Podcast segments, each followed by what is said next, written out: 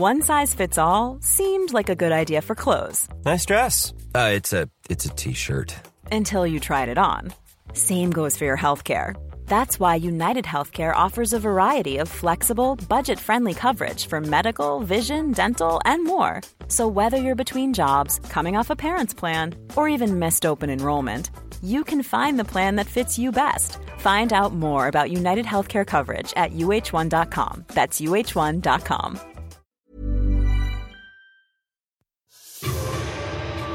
Mes chers camarades, bien le bonjour et bienvenue dans ce nouvel entretien historique dans lequel j'ai eu le plaisir de recevoir Olivier Ansart, un historien spécialiste des idées politiques dans le Japon de l'époque Edo. Il s'est notamment intéressé dans ses recherches au Bushido, le code d'honneur des samouraïs, et à son histoire et au rôle qu'il a pu jouer auprès de ses guerriers pendant la période Tokugawa. Car cette période est en effet très particulière pour eux. Après l'unification du Japon au tout début du XVIIIe siècle, une longue période de paix s'est installée et la caste des samouraïs a connu un long déclin jusqu'à sa disparition au milieu du XIXe siècle. Mais dans les faits, comment leur disparition est-elle survenue? C'est ce dont on va parler aujourd'hui, alors bonne écoute sur Nota Bene.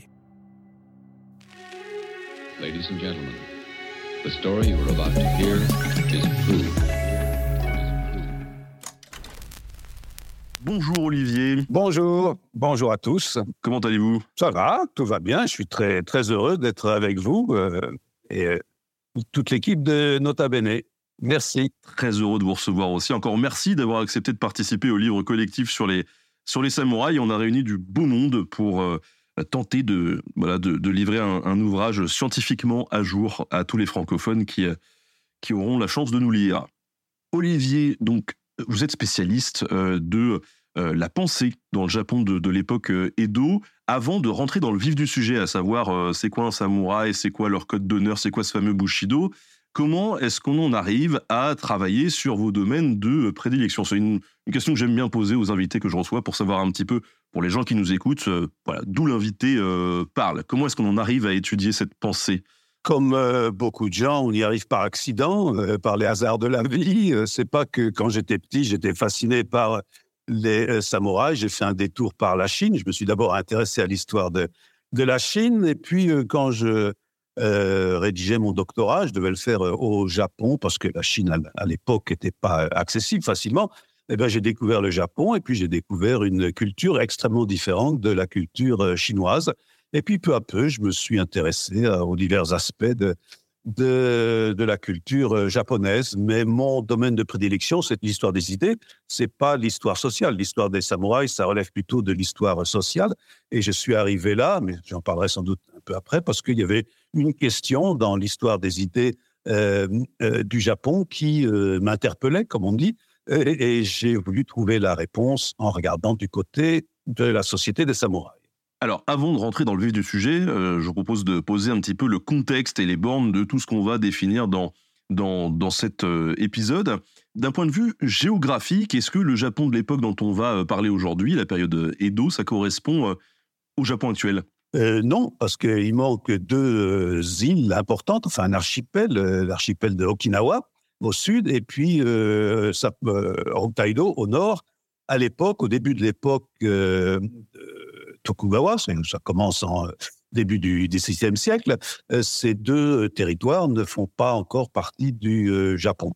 Euh, c'est seulement au cours de la période de Tokugawa que euh, un domaine au sud du Japon, euh, aujourd'hui c'est la province, la préfecture de Kagoshima, a mis le grappin sur euh, euh, le royaume d'Okinawa, qui était jusqu'alors un royaume euh, indépendant. Donc ça s'est produit euh, progressivement. C'est une absorption qui euh, a laissé des traces, euh, un certain ressentiment euh, du côté des habitants de Okinawa. Et puis la grande île de Hokkaido, à l'époque, c'était, il y avait, y avait du commerce, hein, il y avait des, autochtones là-bas, mais ça ne faisait pas partie du, du Japon. C'est seulement en fait plus tard, à l'époque Meiji, qu'il y a eu un effort systématique de euh, colonisation de cette île. Donc en fait, le Japon, euh, à l'époque, était beaucoup plus petit euh, qu'aujourd'hui. Aujourd'hui, on, on, aborde la, on va aborder un petit peu la fin des samouraïs, j'ai envie de dire. Donc, sur cette époque Edo, vous nous parlez des Tokugawa. on a une ère de paix qui s'est installée pendant presque 250 ans. Est-ce que vous pourriez me, me borner plus précisément peut-être cette époque Edo, que les gens sachent se repérer sur une timeline? Alors, ça commence officiellement en 1603 et ça se termine euh, officiellement en 1868 avec ce qu'on appelle la restauration Meiji, donc un peu moins de 250 euh, ans, qu'on appelle souvent la Pax Tokugawa parce que euh, par rapport aux époques précédentes, c'est une époque de, de, paix, une époque de développement économique importante, une époque de développement intellectuel aussi. Et c'est pas longtemps on a pensé que c'était une, une, période un peu de, de repli sur soi. Et ça, c'est euh, exact. Euh, les contrôles avec l'étranger, les, échanges avec l'étranger étaient contrôlés, mais ils n'étaient absolument pas euh, inexistants. Donc c'est une époque très très importante. et même pour comprendre le Japon actuel, il faut se référer, à mon avis, plus encore à la période Tokugawa qu'à la période Meiji. c'est vraiment là que le Japon moderne se, forme, à mon avis. Période Tokugawa, euh, période euh, Edo, euh, du coup, c'est la même chose, c'est différents noms. Pourquoi deux noms? Parce que à partir de, des gouvernements des guerriers, donc il y en a eu trois dans l'histoire du Japon, les, époques, les périodes ont deux noms. soit on les désigne par le nom de la capitale, de la ville où était situé le pouvoir politique, soit on les désigne par le nom de la dynastie.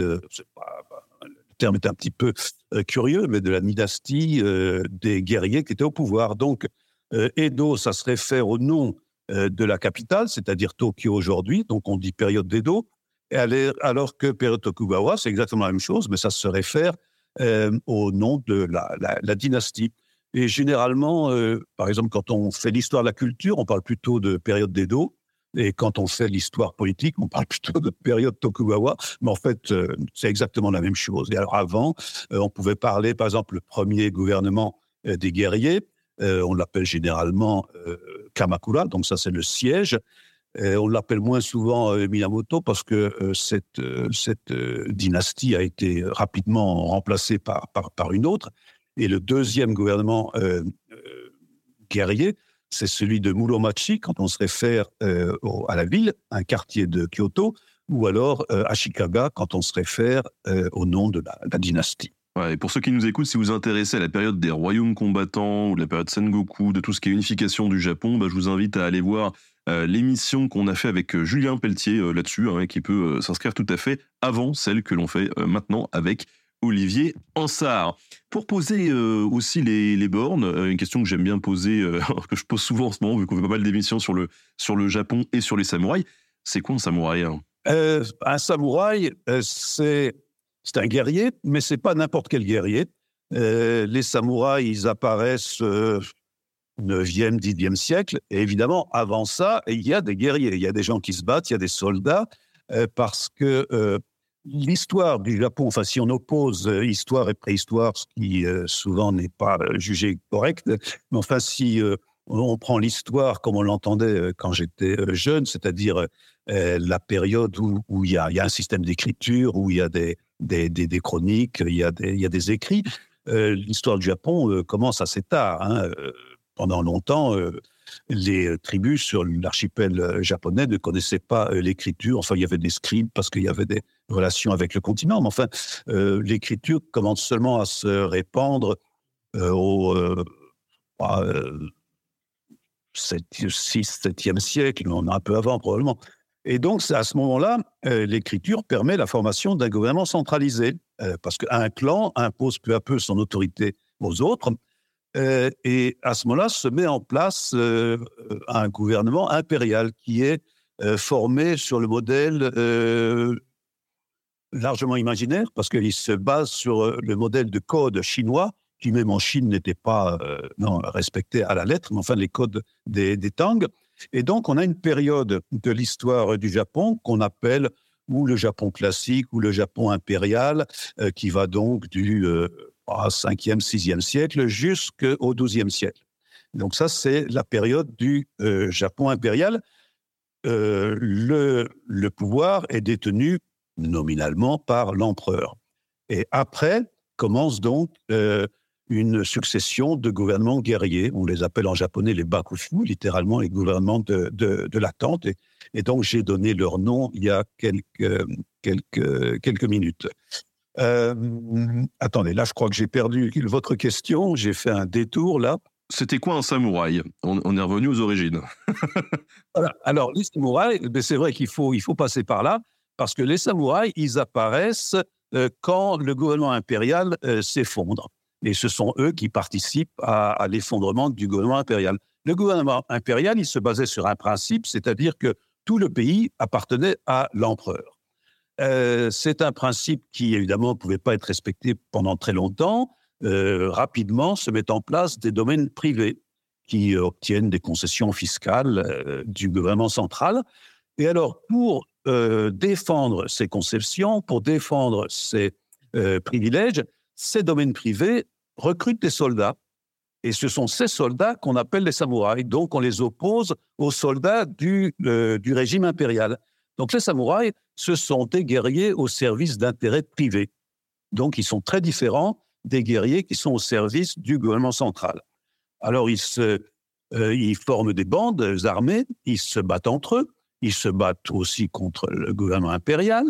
Euh, ben, il y a des rapports très complexes avec le gouvernement impérial. Et donc, peu à peu, ces bandes de, guerriers s'étendent, contrôlent de plus en plus euh, de, territoires. Mais c'est ça, essentiellement, le euh, samouraï, c'est un guerrier qui défend les intérêts de son maître, et son maître est un propriétaire terrien. Samouraï, ça veut dire en japonais celui qui sert. Donc, euh, ça se réfère, c'est pas un nom qu'en japonais on utilise pour se référer au seigneur de guerre, par exemple, au maître. Ce sont vraiment euh, les guerriers qui sont au service de propriétaires terriens. C'est un peu des mercenaires? Euh, Oui, mais euh, rapidement va se mettre en place un autre type de relation parce que ces relations vont être pérennisées, elles vont devenir permanentes, elles vont, elles vont devenir héréditaires, ce qui n'est pas le cas typiquement des, des mercenaires.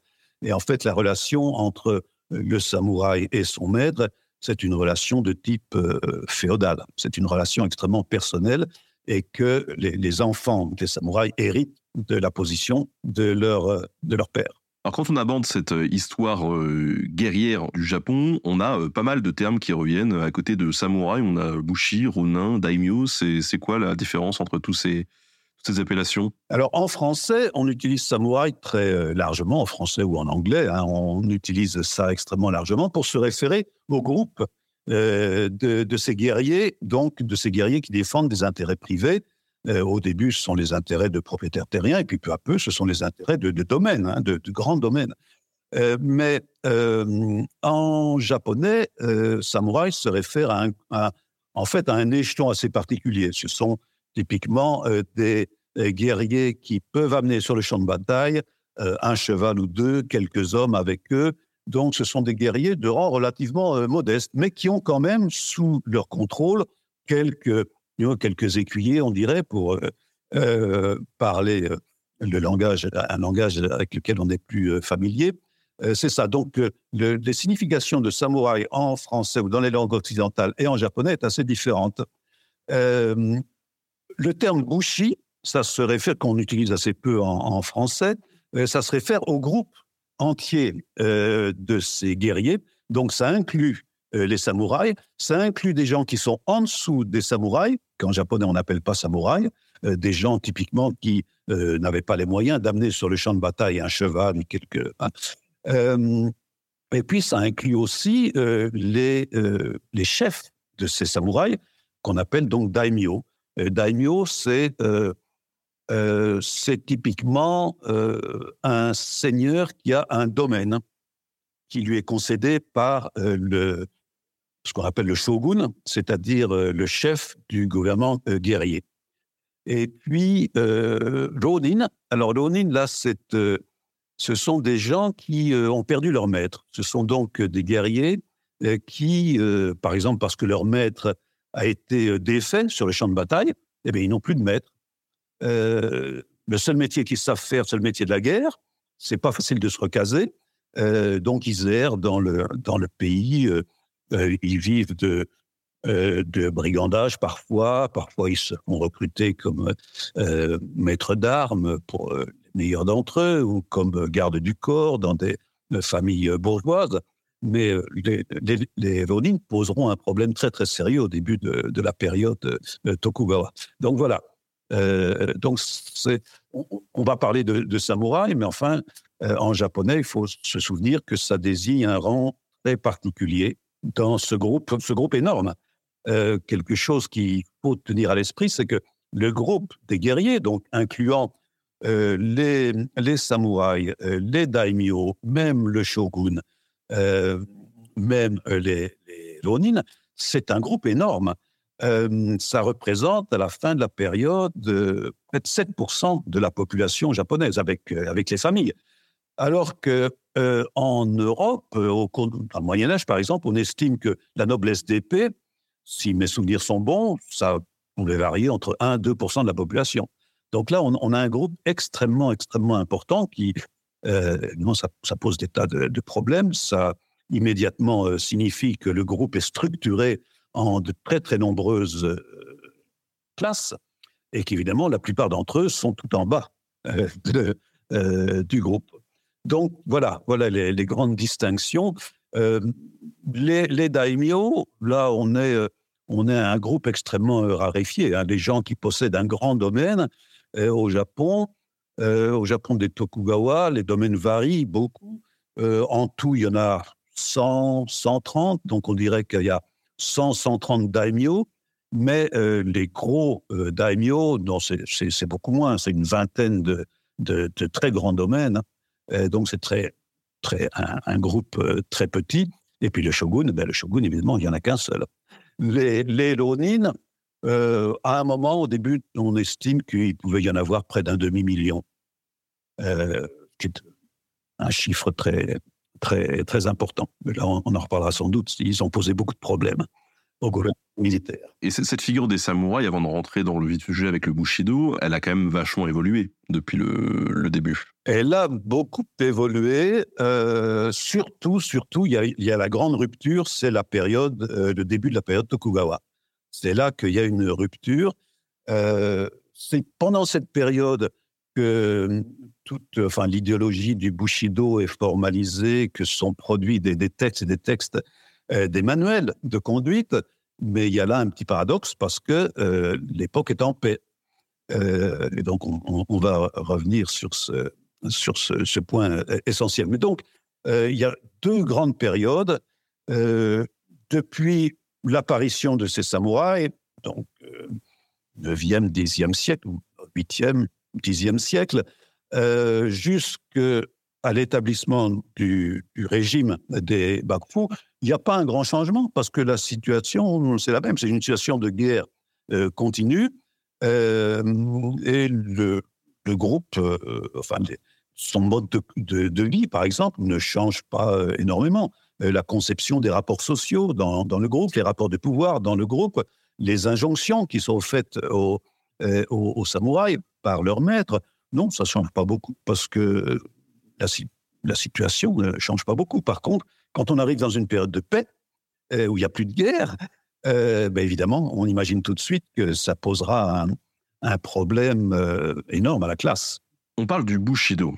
Qu'est-ce que le Bushido Est-ce que vous arriveriez à définir ce qu'est le Bushido? Littéralement, c'est la voie des Bushi. Bushi, c'est-à-dire guerrier. Donc la voie des guerriers, et ici, ça, se réfère à, l'ensemble de, la classe. En fait, il y a deux façons de comprendre le terme, parce que la voie des guerriers, c'est la voie que les guerriers empruntent, c'est-à-dire leur mode de vie actuel, euh, et ou, alors ça peut être aussi euh, la voie qu'ils doivent respecter, donc dans un sens plus normatif. Et c'est généralement dans ce sens-là qu'on euh, utilise, utilise, le terme, mais ce qui est intéressant de voir, évidemment, c'est que entre ces deux notions, il peut y avoir un écart, parfois un écart très très important entre ce que les les, samouraïs font, entre la façon dont ils vivent et la façon dont ils devraient vivre, il peut y avoir un écart important. Alors le Bushido, on dit souvent que c'est une création du 19e siècle. Est-ce que c'est vrai? Non, c'est pas vrai, mais euh, je comprends pourquoi certains euh, disent que le Bushido est une invention. Euh, pour le comprendre, il faut se référer. Il y a, dans sciences sociales, évidemment, euh, on dit que tout est inventé. Et alors, il y a ce livre fameux, euh, L'invention de la tradition. Euh, et donc, ça a généré, mais on devrait compter par, milliers le nombre de livres qui commencent par l'invention de. Alors, évidemment, il y a aussi l'invention du Bushido. Et l'invention du Bushido, donc, c'est typiquement les, gens qui, disent ça, disent ben, c'est inventé au 19e siècle. Bon, c'est pas vrai. Euh, le terme apparaît bien avant. Et puis, plus encore que le terme, parce que c'est pas très intéressant, euh, l'apparition du terme lui-même, l'idée que euh, les samouraïs doivent s'astreindre à un mode de vie particulier, ben, cette idée, elle apparaît avec le groupe des samouraïs. Ce que les gens qui parlent de l'invention du Bushido veulent dire, c'est que avec la période Meiji, le gouvernement recycle euh, cette vieille idée et la détourne complètement euh, et donc la réinvente. Alors dans ce sens-là, effectivement, c'est vrai parce que le Bushido euh, de l'époque Meiji, par exemple, c'est un Bushido qui est mis au service de l'empereur. Mais pour les samouraïs du euh, 12e, 13e, 14e, 15e siècle, ça n'a aucun sens. Eux, leur loyauté, elle est à leur seigneur, mais pas du tout euh, à l'empereur. Donc il y, a- un renversement, un recyclement total de cette idée euh, et une manipulation de cette idée euh, qui, bon, dans ce sens-là, effectivement, justifie qu'on parle de d'une invention du Bushido. Simplement, c'est un terme un peu dangereux parce que il faut voir que dès le début, ben, le Bushido est, un outil de manipulation. Ça apparaît dès, dès le début parce qu'il se place dans une situation de pouvoir. Il y a les, il y a les samouraïs et puis il y a leurs maîtres. Et ben, les maîtres, euh, ils, ils- manipulent. Ils manipulent. euh, ils veulent manipuler euh, les samouraïs. Ils imposent des, des, normes. Donc il y a déjà manipulation dès, le départ. Tout, tout est manipulation parce qu'on on est dans une société humaine. On est dans un, une société qui est pleine de rapports de force. Voilà. Alors, vous nous dites que ce- cette espèce de code d'honneur, de code de conduite, il apparaît finalement dès le début. Or, le, terme de Bushido, justement, il apparaît bien plus tardivement. Il apparaît euh, plus tardivement, mais bien avant, bien avant le 19e siècle. On le, voit euh, dans des textes du euh, 16e siècle. Euh, mais avant ça, on voit d'autres termes qui se réfèrent exactement à la même chose. Donc, se, se focaliser sur l'émergence d'un terme, ça n'a pas grand sens. Ça pas, avant, les gens pouvaient parler de Otokonomichi, euh, Ben, C'était des termes qui se réfèrent à, à ce qu'ensuite on appelle euh, Bushido. Mais c'est simplement l'idée que euh, les samouraïs, pour être de bons samouraïs, doivent respecter certains impératifs. Ce sont des impératifs qui les définissent. Et donc cette idée, elle apparaît dès, le- début, évidemment. Par contre, j'ai- l'impression, en tout cas pour le, le public, que le Bushido, ça se réfère à un code d'honneur euh, en particulier que tous les samouraïs devraient appliquer. Est-ce que ça, c'était le cas dès le début ou est-ce que euh, chaque euh, troupe finalement de samouraïs avait son propre code? Bonne question, merci de l'avoir posée. Mais euh,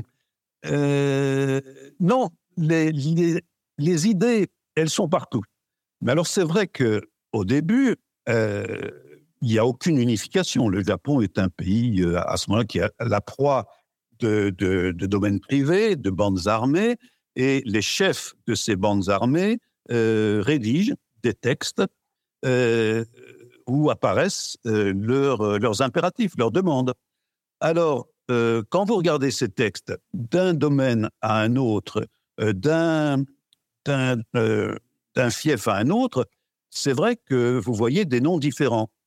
Mais ça ne veut pas dire que les idées de base ne sont pas communes. Les idées de base, elles sont communes. Qu'est-ce que vous avez? Vous avez un seigneur qui euh, recrute des euh, guerriers, donc ce sont ses, leurs euh, serviteurs, et qu'est-ce qu'il demande à ces guerriers? Ben, Comme les seigneurs européens, les deux vertus de base, ce sont exactement les mêmes. Ce que le seigneur demande, c'est que ces guerriers se battent pour lui, donc il faut qu'ils soient courageux, il faut qu'ils soient de, de bons guerriers, mais des bons guerriers à son service. Donc les deux notions de base, c'est ça, c'est le courage et la loyauté. Et ils sont indissociables, absolument indissociables, parce que si, vous, si vous êtes courageux, mais que vous, mais que vous trahissez votre, votre maître, bah, ce n'est pas vraiment ce que le maître attend. Euh, si euh, vous euh, servez votre maître, mais vous êtes un pleutre et vous déguerpissez dès que l'ennemi montre le bout de son nez, ben, vous ne répondez pas aux attentes. Donc ces deux notions, elles sont capitales et on les retrouve partout. Mais alors, on retrouve des tas de choses, parce qu'encore une fois, le Japon est un pays qui n'est pas unifié, donc ces seigneurs de guerre, ils rédigent ça un peu comme bon leur semble. Tout de suite, évidemment, ils vont mentionner ces deux demandes fondamentale. Mais dans les, dans les, les codes qu'on lit, qui prennent diverses formes, parfois ce sont des, des, règlements pour des maisons euh, guerrières, euh, euh, ça peut être aussi des, des lettres que les, seigneurs de guerre, les grands propriétaires, envoient à, leurs à leurs samouraïs plus importants, ou parfois même dans des, dans des testaments. Euh, ils disent à leurs enfants comment est-ce qu'ils doivent traiter le groupe euh, des, samouraïs. Donc, dans tous ces, dans tous ces documents, on, voit des tas, des tas de, de, demandes. Certaines sont un petit peu bizarres, euh, ou certaines sont tout à fait marginales. On, certains demandent aux, samouraïs d'être propres, par exemple, de se laver, de faire leurs ablutions régulièrement, de bien respecter les dieux, euh, du Shinto ou les dieux du bouddhisme. Il y a des tas de choses comme ça. On leur dit de pas euh, de pas perdre leur temps dans des choses frivoles comme euh, le théâtre no, est un peu paradoxal parce que le théâtre no deviendra en fait un des insignes du capital symbolique de la classe des samouraïs. Mais au début, au début de l'époque, non, on leur demande de pas se livrer à la chasse aux cormorans, qui est une pratique un peu, on utilise les cormorans pour euh, péché, si vous voulez. alors, euh, ça, c'est vu comme un divertissement frivole. Donc, il y a des tas de choses. Il faut faire le tri. Il faut voir qu'est-ce qui est important et qu'est-ce qui ne l'est pas. Et quand on voit ben, ce qui est important, ce que les maîtres vraiment demandent à leurs euh, guerriers, eh bien, on voit sans surprise les deux notions capitales qu'on retrouve dans l'univers de la féodalité européenne. C'est la loyauté au maître et c'est le, le courage sur le champ de bataille. Il n'y a pas d'autres vertus auxquelles on aurait pu s'attendre et qui ne sont pas dedans? Euh, Non, enfin, si, vous voulez, on pourrait s'attendre, si, si vous avez une vision romantique euh, des euh, samouraïs, vous pourriez espérer qu'on leur demande d'être honnêtes, de dire la vérité, de secourir la veuve et l'orphelin. Non, c'est pas ça. Ça, on voit pas. Ça, on voit pas. non, non, on leur demande d'être efficaces. Et il y a les, qualités morales, si vous voulez. Euh, non, peut-être parfois elles apparaissent, mais vraiment à un, niveau très euh, rhétorique. Il y a, un texte d'un de ces euh, seigneurs de guerre que j'aime bien qui dit Bon, un samouraï, on les traite de bêtes, d'animaux sauvages, mais peu importe, la seule chose qui compte, c'est de gagner. Voilà. Et il n'y a aucun. Non, il n'y a, pas de. On est dans une époque extrêmement violente, et tout ce qui compte, c'est de gagner par quelque moyen que ce soit. Donc, parfois, oui, il y a, quand même euh, un vocabulaire euh, confucianiste qui est utilisé pour parfois enrober les choses, mais c'est pas c'est pas important, c'est pas important.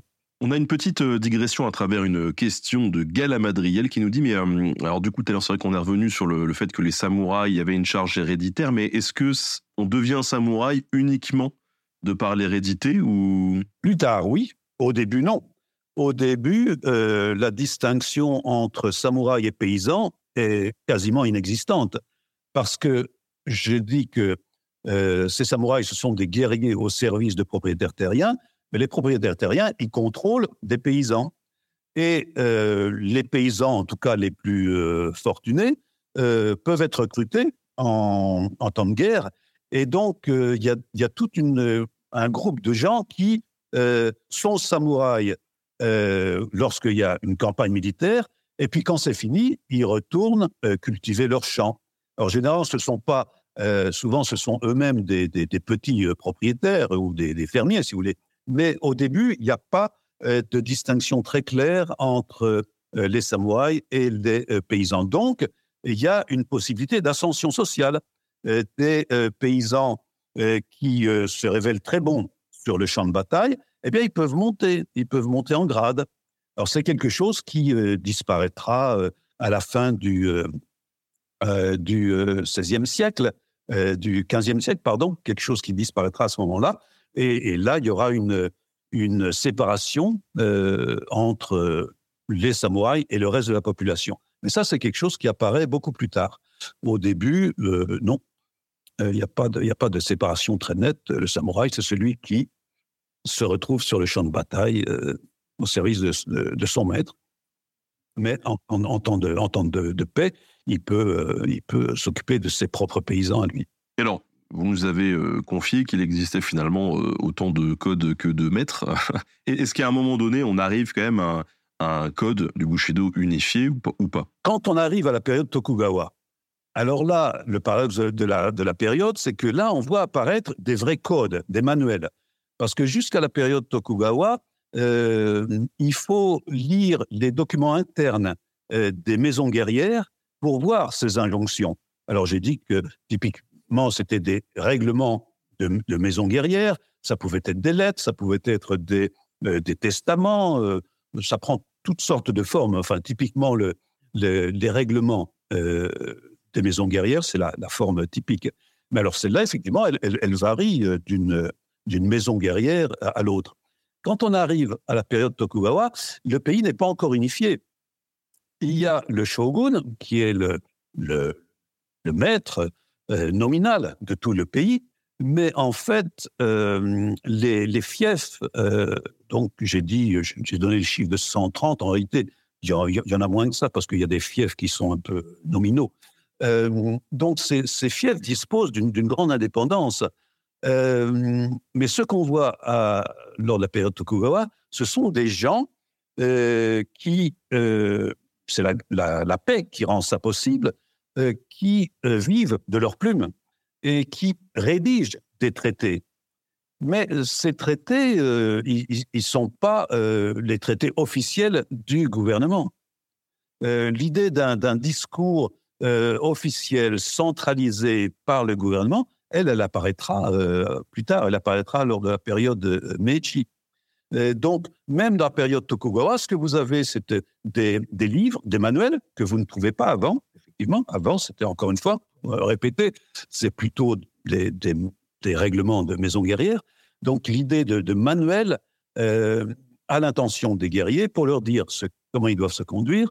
Là, ça apparaît sous la période Tokugawa, mais c'est pas encore quelque chose d'unifié. Mais il est vrai que d'un manuel à l'autre, là, euh, le langage est beaucoup plus... Euh, oui, le langage s'unifie euh, progressivement. Mais il peut y avoir des, des différences euh, d'inflexion. Euh, oui. Mais il n'y a pas de... Il a pas de... Il a, a pas d'idéologie unifiée. C'est souvent, on parle d'idéologie confucianiste ou des choses comme ça, mais je crois que ça, c'est une notion, c'est un anachronisme l'idée que le pouvoir euh, doit euh, contrôler un discours cohérent, c'est quelque chose qui apparaît euh, plus tard. Le régime Tokugawa est conscient que ce qui fait obéir les gens, c'est pas un discours cohérent, c'est les habitudes. C'est les habitudes, c'est la, euh, performance, c'est la manifestation du pouvoir, mais pas, euh, pas un, discours très cohérent. Ça, c'est à mon avis, c'est un anachronisme de, de, dire ça. Alors ça, ça apparaîtra par contre euh, sous la période Meiji. Là, vous avez des idéologues qui sont euh, vraiment au service euh, du, du, pouvoir central et qui rédigent des, des codes. Ça, c'est vrai. Mais alors, ce ou ces codes, ce Bushido euh, jusque-là euh, euh, en vigueur dans les différents euh, clans. On voit bien le code de la route chez nous. Euh, suivant les régions, il est plus ou moins respecté. quoi. Donc, euh, est-ce que c'est un peu pareil avec le Bushido Est-ce que les, les samouraïs respectent vraiment euh, ces, ces, codes? Alors, les codes, donc, si on, si on va derrière hein, les, les, différences de détails, les différences de vocabulaire, les codes leur disent, vous devez être loyaux, toujours euh, être dévoué à votre maître et vous devez être prêt à sacrifier votre vie pour votre maître. Bon, ça c'est l'idéal. Qu'est-ce qui se passe en réalité? Écoutez, les choses sont plus complexes, mais on s'en doute, parce que ces samouraïs, et je sais bien, il y a, y a, y a un roman des samouraïs. On croit que ce sont des gens d'un courage extraordinaire, prêts à tous les sacrifices, au sacrifice de leur vie, que ce sont des gens droits, probes, mais surtout dévoués à leur maître. Ce sont avant tout des êtres humains. Et les êtres humains, hein, que ce soit dans, la savane, dans les tribus amazoniennes, euh, dans les grandes villes industrielles, bah, ils se ressemblent beaucoup au fond. Qu'est-ce qu'ils veulent? Euh, Ce sont souvent des gens euh, assez égoïstes, ils ont leurs propres intérêts, conscience de leurs propres intérêts, euh, ils veulent le pouvoir, ils veulent l'argent, ils veulent la reconnaissance des autres, c'est très important. Et si on garde ça en, tête, je crois qu'on comprend mieux la, conduite des samouraïs. Vous avez dans les, couches supérieures du groupe euh, des gens qui ont leurs propres intérêts, des gens qui ont leurs propres guerriers, des gens qui sont assez susceptibles de tourner kazakh quand ils voient que euh, rester au flanc de leur maître quand leur maître va perdre une bataille, ben, ça va contre leurs intérêts. Alors ces gens-là, ils sont susceptibles de faire défection, ils sont susceptibles de tourner kazakh, ils sont susceptibles de nouer des alliances avec d'autres, bien entendu, parce que ce sont des êtres humains. Et c'est au, au, niveau des, des, je dis samouraïs, en, japonais peut-être on les désignerait pas comme des samouraïs, mais des, des bushis de rang plus élevé, euh, que vous voyez des cas de trahison. Et euh, là, il y en a plein. Il y en a plein. L'histoire du Japon, elle est faite euh, de retournements de, de ça constant, simplement parce que ce sont des gens qui ont leurs intérêts et qui peuvent voir que ben, si je m'allie avec euh, un tel, eh ben, euh, c'est mieux pour moi. Par contre, quand vous descendez, plus vous descendez, euh, et puis plus vous voyez des gens qui n'ont pas cette liberté, parce que un, samouraï tout seul, qu'est-ce que vous voulez qu'il fasse? Il ne peut pas faire défection. Il y a des, des, des, épopées guerrières qui nous parlent de, parfois d'un samouraï qui a peur ou euh, décide de rejoindre l'ennemi. Ce qui lui arrive typiquement, c'est qu'on lui tranche la tête. Parce que accueillir à bras ouverts un défecteur, c'est donner à ses propres samouraïs de mauvaises idées je leur dis, bah, peut-être que si euh, les choses changent, peut-être que je pourrais partir. Quand euh, un samouraï fait défection avec armes et bagages, qu'il amène avec lui une troupe militaire importante, on ne va pas lui couper la tête. Là, celui-là, on va l'accueillir euh, volont bien volontiers. Donc, la, liberté d'action euh, des, gens dans les classes inférieures du groupe, elle est très sévèrement limitée. Qu'est-ce que vous voulez qu'ils fassent C'est pas facile de, de, faire défection. Cela ils sont condamnés et à se battre avec l'énergie du désespoir. Une autre euh, catégorie qui va se battre avec euh, l'énergie du désespoir jusqu'au bout, ce sont les proches euh, du, euh, du daimyo, les proches du, général. Parce que ceux-là, ils savent que non, ils n'ont pas le choix. Euh, ils ne peuvent pas, il, faut qu'ils se battent. Donc, c'est un paradoxe, mais un paradoxe qui est très facile à comprendre. C'est que moins les gens ont de pouvoir, eh ben moins ils ont la liberté de manœuvre, moins ils peuvent faire défection, et plus ils vont suivre le code, pas parce qu'ils sont attachés au code, mais parce qu'ils n'ont pas d'autres marges de manœuvre.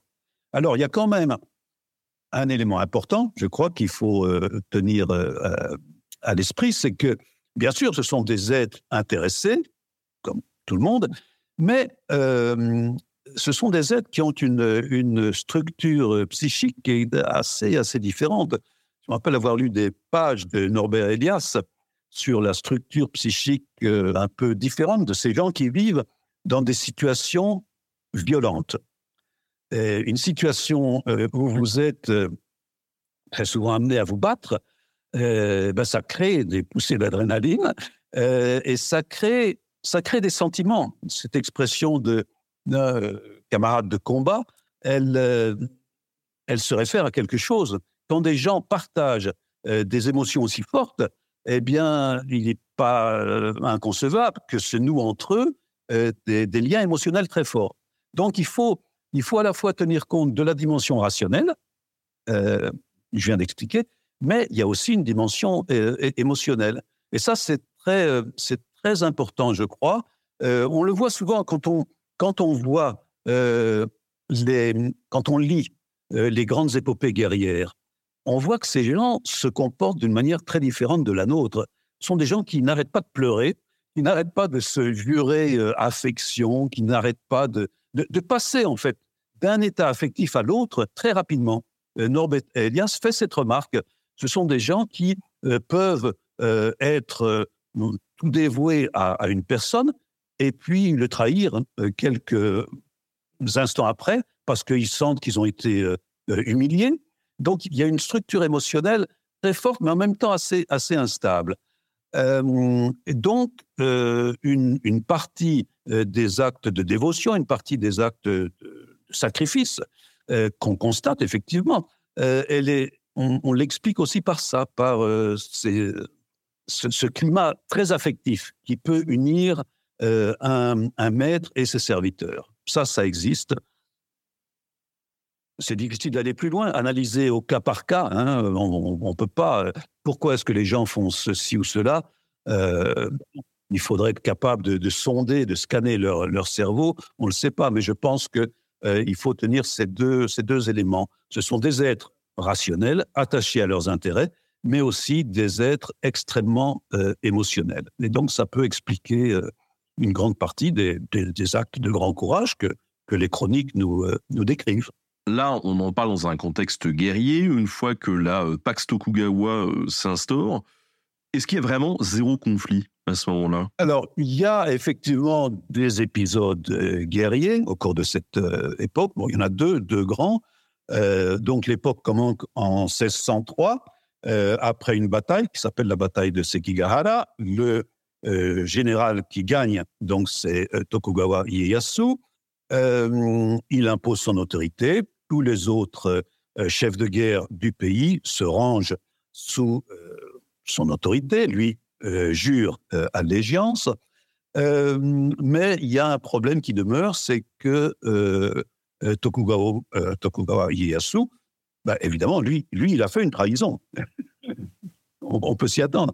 Il avait juré au précédent grand chef du Japon, Toyotomi Hideyoshi, il avait juré qu'il euh, il suivrait, euh, il prêterait allégeance à son fils, Tokugawa, à, au fils de Toyotomi Hideyoshi. Il ne le fait pas, donc c'est un exemple de, de, trahison. Euh, donc, il, en tout cas, il assoit son autorité, euh, mais il se méfie beaucoup du fils de euh, Toyotomi Hideyoshi, euh, qui est vivant, qui euh, est à Osaka et qui euh, rassemble autour de lui beaucoup de Ronin. Parce que lors de la bataille qui décide de la création du Japon des Tokugawa, eh bien, il y a des fiefs qui euh, disparaissent, euh, il y a des fiefs surtout qui sont réduits en taille, donc il y a des samouraïs qui se retrouvent sans maître. Alors ça, c'est un, problème pour euh, le régime. Ce sont des gens qui ne savent pas faire autre chose que la guerre. Ils se retrouvent autour de, du fils de Toyotomi Hideyoshi, donc le précédent hégémon, on dit, euh, et euh, Tokugawa Ieyasu trouve un prétexte pour euh, attaquer le château d'Osaka. Et donc là, on a une première grande bataille. Euh, ensuite, on a une autre, un autre épisode guerrier dans Kyushu, Shimabara. là, c'est une révolte de paysans avec des accents chrétiens, souvent. et là encore, des Lonines arrivent ils voient là peut-être une opportunité pour euh, euh, pratiquer leur science, les armes. Et là encore, on a un gros, un gros épisode guerrier. Mais enfin, bon, ça c'était en 1635.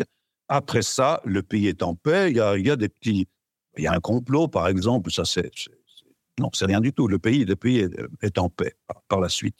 Et là, ça, ça, ça crée une nouvelle donne, totalement, totalement différente. Les rapports entre samouraïs et leurs maîtres vont changer complètement.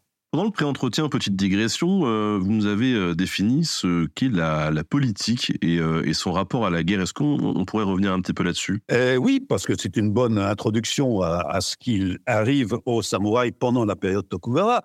Je disais, je faisais référence à un, euh, un dicton fameux de Clausewitz qui dit que la, guerre, c'est la continuation de la politique par d'autres moyens.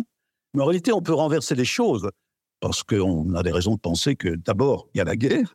Et euh, là, ce que fait le, travail de la politique, une définition que j'aime bien, c'est euh, Harold Laswell, un, un sociologue américain, qui dit que la politique, au fond, c'est décider qui reçoit quoi.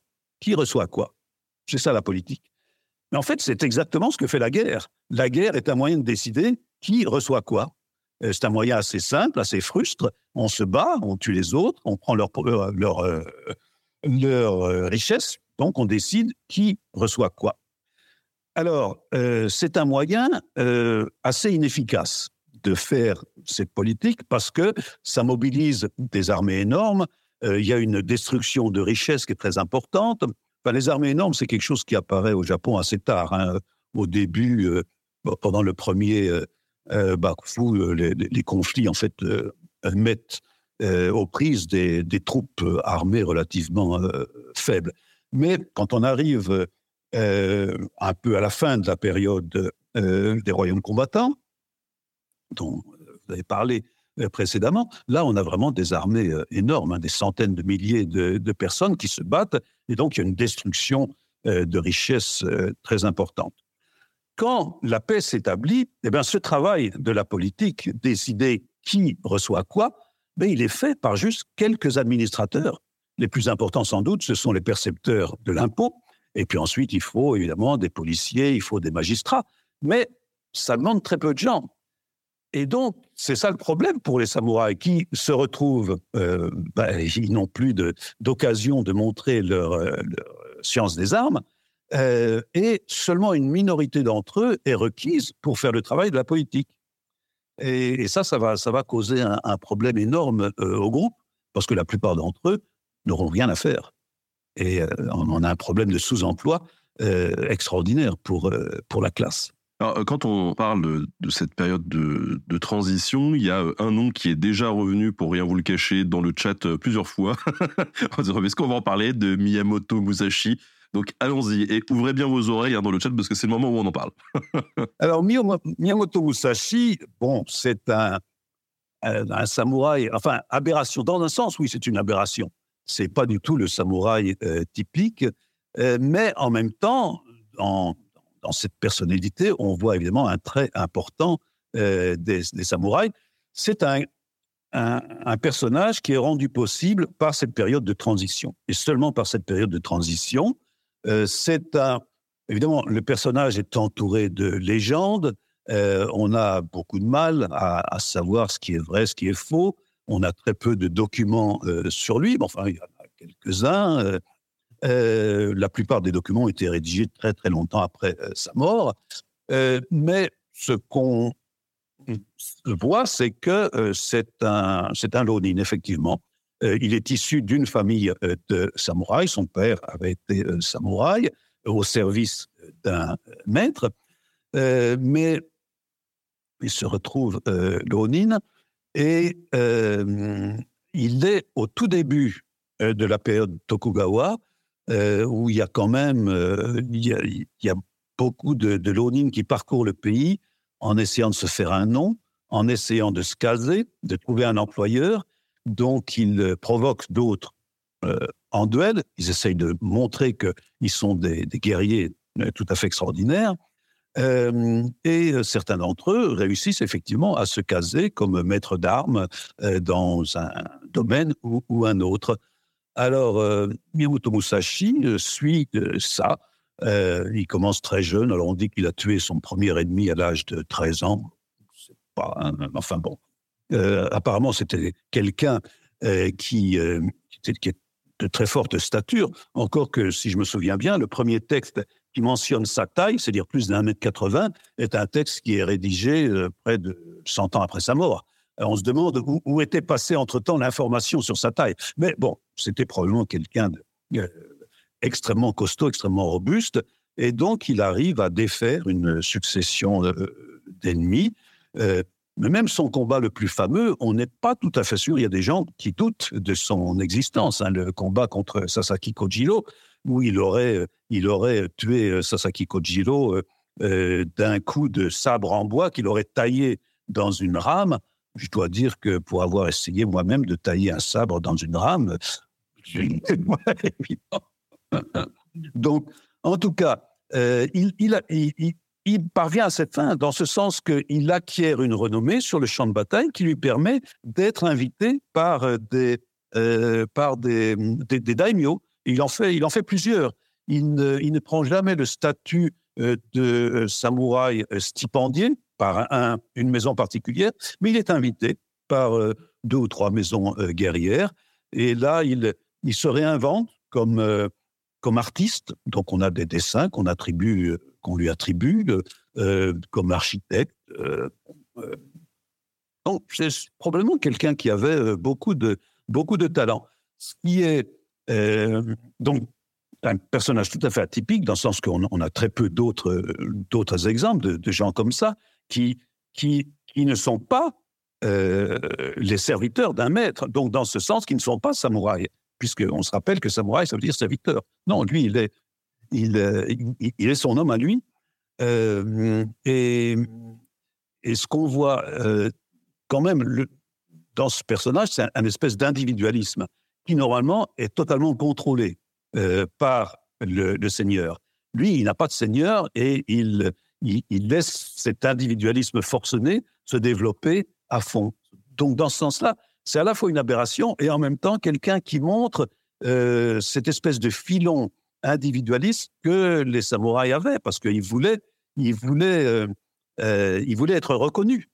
Mais ils devaient le faire en suivant un chemin très particulier, ce que les samouraïs appelaient l'honneur, le, na, c'était le fait de, de faire des prouesses martiales sur le champ de bataille. Et ces prouesses martiales leur accordait des, récompenses, mais c'était très encadré. Alors que lui, il, euh, il se bat avec les gens qui, euh, qui acceptent de, le confronter.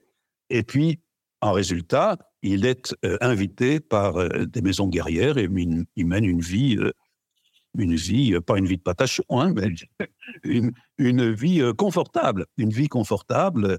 À la fin de sa vie, on dit qu'il il, prend refuge dans une grotte et il rédige cet ouvrage, euh, Les cinq cercles, qui a, peut-être été écrit par quelqu'un d'autre, par euh, ses disciples. Là, encore une fois, on ne le sait pas. Donc, pas de doute, c'est une, figure fascinante. Fascinante parce qu'il y a cette ambiguïté entre un côté totalement euh, aberrant, pas imaginé dans la société samouraï, et en même temps, cet individualisme que qui, est latent chez les, chez les samouraïs, mais qui normalement est complètement réprimé et contrôlé.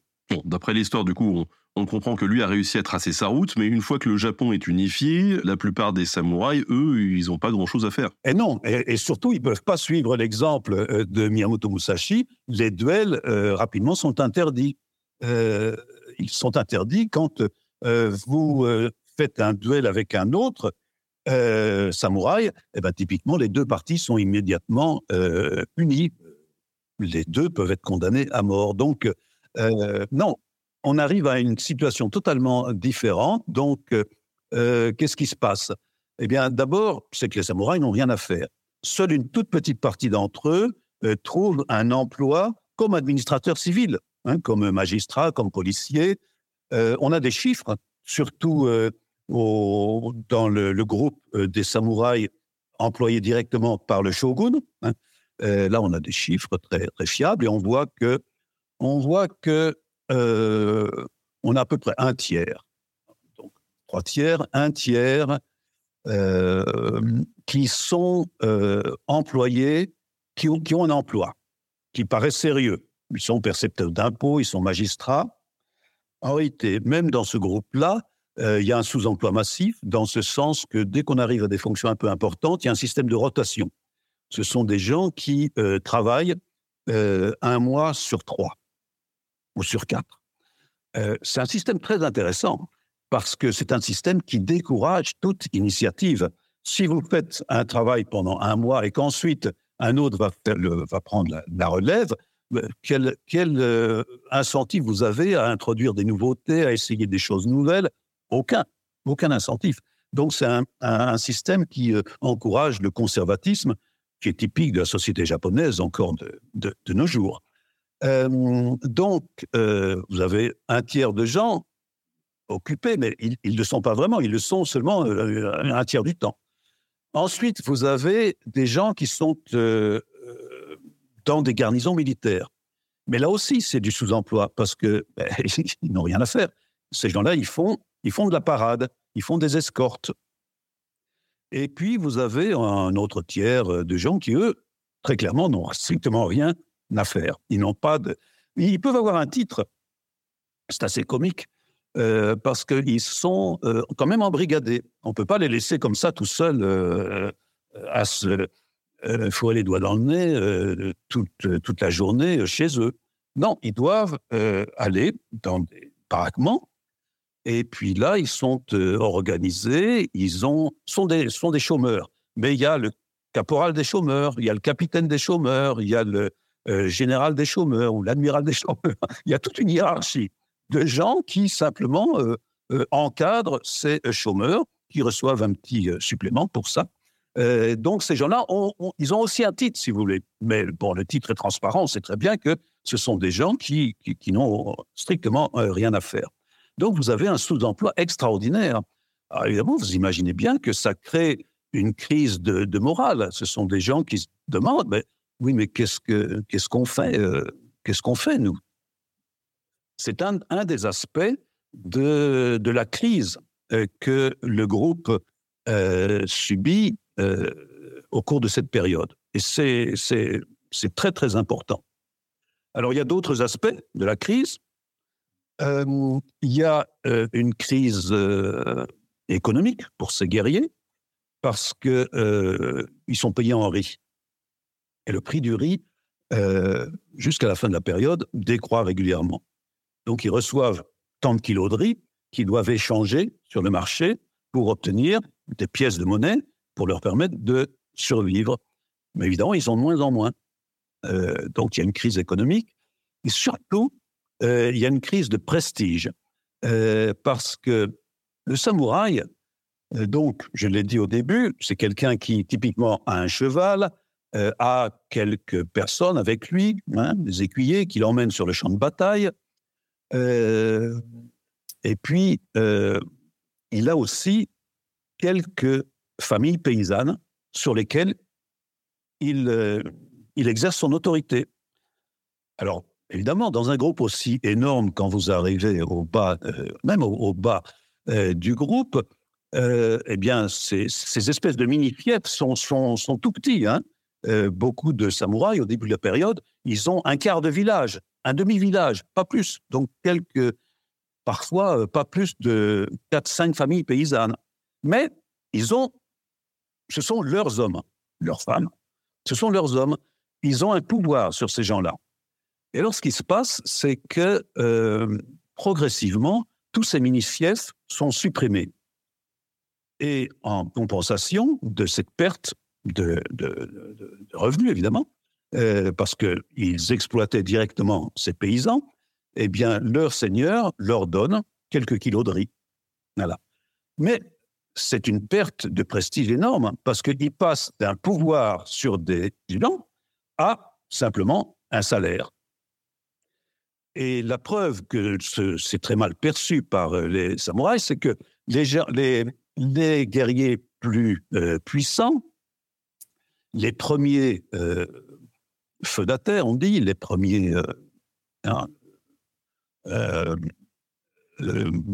les, plus importants des guerriers d'un seigneur, ceux-là, ils résistent. Ceux-là, ils disent non, non, on veut pas de ça. Nous, on veut garder notre, euh, notre fief. Et pour la plupart du temps, ils, ils ré- ils- ils réussissent. Donc, ce sont des mini-fiefs qui sont tous supprimés. Et donc, ça crée une, une césure très importante. Donc, alors, là, il y a une perte de prestige pour la plupart des samouraïs. Il y a une, euh, perte de, revenus. Euh, et puis, il y a aussi ce sentiment que, ben, qu'est-ce qu'on fait, nous, à quoi on sert À quoi on sert Et donc, euh, on a de très nombreux témoignages. de la crise morale, de la perte de morale que subit le groupe. Ça, c'est très, très important. Et en plus de ça, il y a un autre aspect. Tout à l'heure, on parlait du lien émotionnel qui se construisait dans ces batailles continues entre les, samouraïs et leurs maîtres. Ce lien émotionnel disparaît totalement dans la période Tokugawa. Parce que le maître, euh, le daimyo, il est contraint de rester euh, vivre à Edo la moitié de l'année. Les enfants, ces enfants sont élevés à Edo, c'est-à-dire que ce sont des étrangers dans leur fief euh, d'origine. Il y a un protocole massif qui se met en route pour euh, euh, protéger la, la, personne du euh, daimyo. Et la victime de ça, c'est le lien affectif. Pour la plupart des samouraïs, le daimyo devient une figure très, très éloignée, séparée par ce protocole, séparée par la distance, et ils perdent euh, le lien euh, affectif avec les, les, les, les daimyo.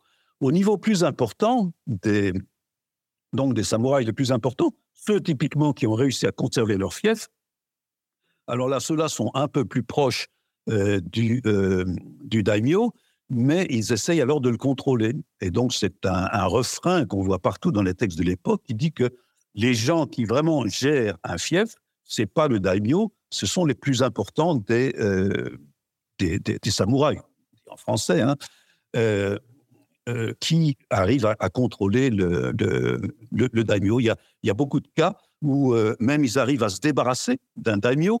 Quand le daimyo veut faire des réformes, ils sont contre les intérêts des plus importants des samouraïs. Très souvent, ils arrivent à, à l'évincer, à le remplacer par quelqu'un de plus docile. Ça, c'est vraiment un des lieux communs de l'époque. La, figure du daimyo vraiment a, a, perdu beaucoup de son autorité. Donc il y a une perte d'autorité un peu à, à, tous les niveaux. Ceux qui s'en sortent le mieux, ce sont sans doute euh, les gens au sommet du groupe des samouraïs. Bah. Sinon, il y a une petite mafia qui règne sur les daimyo, en fait. Voilà, quoi. voilà. Ça, c'est vraiment quelque chose qu'on lit, qu'on lit tellement souvent dans les textes que, que ben oui, probablement, c'est bien ce qui se passe. Et puis, on, a des exemples, on a des cas de, de daimyo qui sont, euh, euh, qui sont euh, forcés de se mettre à la retraite. A lot can happen in three years, like a chatbot may be your new best friend. But what won't change? Needing health insurance. United Healthcare Tri Term Medical Plans, underwritten by Golden Rule Insurance Company, offer flexible, budget friendly coverage that lasts nearly three years in some states. Learn more at uh1.com. Et alors, on parle de, la, de cette période de Edo Tokugawa euh, qui s'étale sur euh, 250 ans. Euh, cette. Euh, transition-là, finalement, entre le samouraï guerrier et le samouraï où il y a un, un tiers qui on ne sait pas ce qu'ils font, l'autre euh, il parade et l'autre euh, c'est la moitié des fonctionnaires.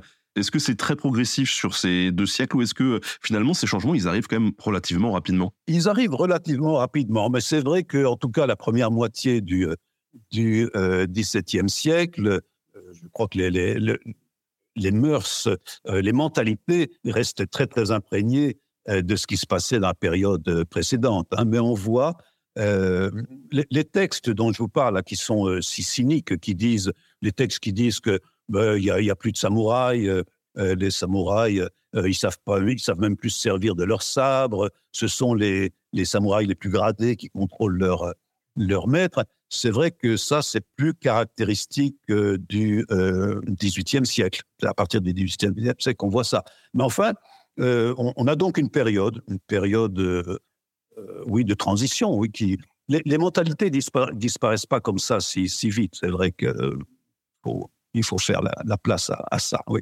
Mais alors, du coup, pour tous ces samouraïs qui se retrouvent à, à rien faire, quelle solution on va, on va imaginer? On leur dit, euh, bon les gars, vous retournez aux chambres ou Il ah ben, y, y, a, y, a, des cas où euh, on fait ça. Alors ça dépend. Euh, ce sont des, ce sont des improductifs. Enfin, bon, il y a, les samouraïs bureaucrates qui font un travail, mais les autres, ils ne, ils ne produisent rien. Alors, euh, ça dépend de combien ils sont. Alors, vous avez euh, des, cas de fief euh, où euh, le groupe des samouraïs est énorme. Euh, pourquoi? Typiquement, ça se passe quand un fief, par exemple, au début du XVIIe siècle, euh, ou lors de la bataille des Sekigahara, euh, le daimyo a été défait. Euh, on ne lui a pas confisqué le fief, mais on a réduit la taille.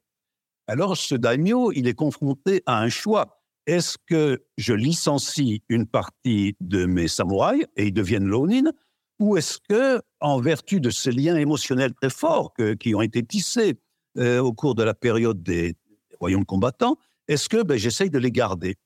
Alors, euh, certains font le choix euh, de garder leurs troupes de samouraïs sur un territoire beaucoup plus petit. Alors là, ça donne le résultat qu'il y a un fief, par exemple, Yonezawa, où le groupe des samouraïs représente 24% de la population. C'est ahurissant. C'est ahurissant parce que c'est 24% de parasites, de gens qui ne font rien. Alors évidemment, dans ces cas-là, il faut bien les mettre au travail. Alors, les premières victimes, ce sont les femmes, évidemment, comme d'habitude. Alors on les met euh, au, au, tissage. Elles produisent, à Yonezawa, par exemple, c'est une, encore aujourd'hui, il, y a une tradition de, tissage, de, de, kimono. Alors, elles font ça. Euh, leur mari, euh, quand vraiment ça va mal, eh bien, ils font, ils deviennent artisans. On essaye aussi de les pousser à retourner au champ. Mais alors là, euh, c'est pas facile du tout parce que euh, être paysan, il y, a, un savoir-faire très important. Quelqu'un dont les ancêtres ont été euh, paysans il y, a, il, y a, 100 ans, vous le mettez sur un champ, eh ben, il, est comme vous et moi, il ne sait pas quoi faire. Et donc, euh, généralement, ça se traduit par des échecs terribles, avec un coût humain très très fort. On ne on s'invente pas euh, paysan comme ça. À la limite, c'est plus facile de s'inventer samouraï que de s'inventer paysan. Hein. Vous apprenez le, sabre, non, c'est pas, facile, mais enfin bon, on, sait quoi faire. Il y a des techniques à apprendre, à apprendre. Alors que le savoir paysan, c'est un savoir extrêmement complexe. Et typiquement, ces expériences, elles échouent mais c'est pas faute d'avoir essayé, parce qu'effectivement, quand vous avez 24% d'improductifs dans un fief, il faut, il faut absolument les, euh, les mettre au travail. Et du coup, euh, si ces expériences euh, se soldent par des échecs, comment ils s'en sortent en fait? Bah Alors, il y en a qui essayent de, de, où, ils se mettent artisans, c'est plus facile que de, devenir paysan, hein, faire des, faire des, des, parapluies, vous savez, les parapluies japonais, la Kasa, euh, c'est plus facile. Donc, il y, a beaucoup de gens qui font ça. Euh, parfois, si s'ils ont, euh, s'ils savent lire et compter, ils peuvent essayer de devenir marchands. sans quoi, parfois, le, fief les, réintègre avec, des, soldes, des, des stipendes vraiment minimaux. ça, les, gens, le groupe est tellement grand que l'énorme majorité se retrouve tout, aux échelons les plus modestes du groupe. Et ceux-là, ils survivent avec très peu. Alors, ils touchent euh, une petite, euh, cette espèce de, pension, et puis ils vivotent. Ils vivotent. Euh, parfois, ils doivent vendre, ils doivent vendre leur sabre. On l'a dit, il y a une, une, crise très grave pour les samouraïs, c'est celle de la crise de prestige. Et donc, comment est-ce qu'ils vont essayer de pallier à ça? Parce que vous nous parlez régulièrement dans l'entretien et dans le, futur bouquin hein, qui sera dispo, euh, on le rappelle, vous participez au projet collectif de, du livre Nota Bene sur les samouraïs. Vous parlez de, théâtre qui se met en place pour les samouraïs. Alors ça, c'est une question euh, très importante et à mon avis, c'est l'aspect le plus, le plus intéressant de cette société. Euh, et c'est ça qui m'a attiré là, c'est que ce sont des gens qui, oui, ne sont plus samouraïs dans ce sens, qui n'ont plus aucune occasion de montrer les vertus caractéristiques du groupe. Les vertus caractéristiques du, groupe, c'était donc l'honneur, et honneur, ça voulait dire la prouesse martiale, c'était par la prouesse martiale, par le nombre de têtes que vous coupiez euh, sur le champ de bataille. Vous savez, les samouraïs ont deux euh, sabres, euh, et le plus petit était essentiellement utile pour couper la tête d'un ennemi mort. Il paraît que parfois, pour augmenter leur leur, leur prouesse, ils coupaient aussi la tête d'amis qui étaient morts, parce que ça faisait des têtes en plus. C'est comme ça qu'on comptait. Euh, alors, quand, quand ils se faisaient piquer, évidemment, ça, allait mal. Mais, donc, c'est comme ça qu'ils ils accroissaient leur, leur honneur. Et alors, ils allaient ensuite voir leur seigneur et, disaient, ben, voilà, moi j'ai j'ai euh, coupé tant de têtes et je voudrais recevoir telle récompense. Il y avait ce service, euh, cet échange. Bon, alors, euh, quand euh, ça, ce plus donc ça, c'est plus possible. Ils peuvent plus démontrer leur honneur. Ils peuvent plus non plus démontrer leur fidélité parce que euh, ils peuvent démontrer à la limite leur obéissance, mais c'est la notion d'obéissance est très différente de la notion de, loyauté. L'obéissance, c'est une notion euh, bureaucratique. Vous, obéissez à votre chef parce qu'il est votre chef. Il est remplacé par un autre. Voilà, L'obéissance est due à non pas une personne particulière, mais à une fonction. Alors que la loyauté, c'est vraiment l'obéissance due à une personne particulière. Il y a ce lien euh, très, très personnel. Et ce lien, donc je l'ai dit, il, disparaît. Euh, donc, les samouraïs ne peuvent plus démontrer leur identité. Euh, il n'y a plus de guerre, ils sont plus samouraïs. Mais, sauf ceux qui décident de quitter la condition samouraï, et il y en a évidemment qui, qui le font, hein, les, grands groupes les Sumitomo, les Mitsui, euh, typiquement, ils ont été créés par euh, des samouraïs qui se sont dit que bah, bah, peut-être la vie serait plus euh, douce ailleurs. on quitte la condition samouraï, on devient roturier et puis on fait des affaires. alors, donc, ces gens-là, ceux qui décident de rester, eh bien, ce qu'il leur reste, c'est un capital symbolique. C'est ce titre de samouraï parce qu'il impose quand même le respect euh, aux roturiers. Euh, il justifie qu'ils reçoivent une petite pension. C'est très, très peu. Mais après tout, euh, ils sont payés pour ne rien faire. Bah, c'est pas, c'est pas mal d'être payé pour ne rien faire. Donc, se met en place à ce moment-là un espèce de théâtre. Ces gens qui n'ont rien à faire, qui sont sans emploi pour la plupart d'entre eux, mettent en scène leur identité samouraï ils peuvent plus la prouver, ils la mettent en scène. C'est tout ce qu'il leur reste. C'est ce capital symbolique. Et ce théâtre, donc ce que j'ai appelé le théâtre, qu'est-ce que c'est? C'est l'obsession euh, pour euh, la démonstration quotidienne de leur rang. C'est leur vie se passe à ça. Quand ils déambulent dans les euh, rues de, de Edo, d'autres villes, eh bien, ils le font avec tous les insignes de leur grade, on reconnaît immédiatement un samouraï. Et si on a l'œil averti, on reconnaît même son grade. Il se promène avec les deux sabres. Mais les deux sabres, ce ne sont pas des armes, ce sont vraiment des symboles. D'ailleurs, en fait, le sabre, j'ai dit tout à l'heure que le petit était utilisé sur le champ de bataille pour trancher la tête d'ennemis euh, vaincus. Et le grand, il était très peu utilisé sur le champ de bataille.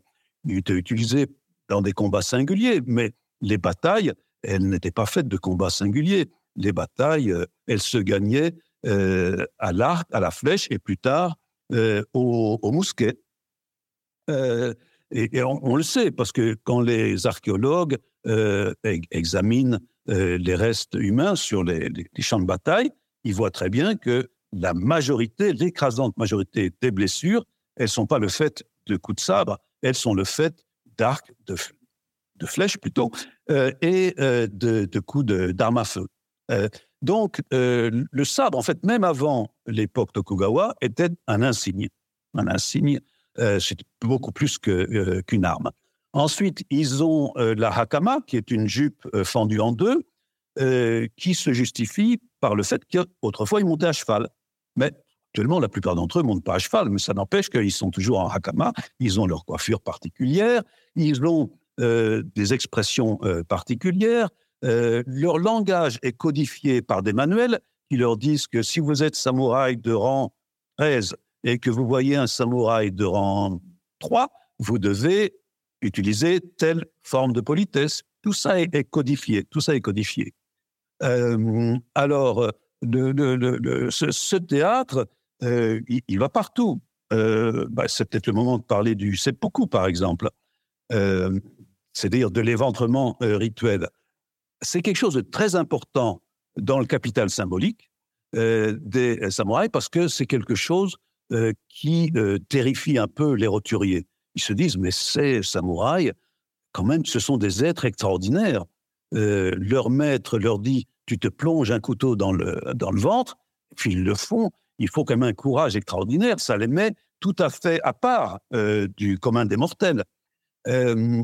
Donc c'est très important. Euh, dans l'imaginaire social, euh, les samouraïs sont des gens qui n'ont pas peur de la mort, qui se l'infligent à eux-mêmes sur un simple mot de leur euh, maître.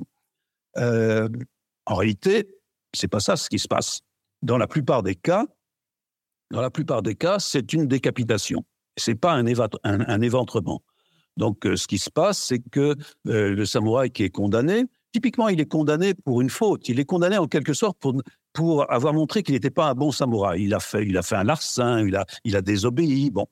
Et dans, par le seppuku, en fait, il est censé euh, regagner ce titre de samouraï parce que dans le seppuku, en se tuant sur l'ordre de son maître, il démontre sa loyauté, en fait son obéissance plutôt, et puis il démontre surtout ce courage euh, qui faisait euh, l'identité de ses aïeux.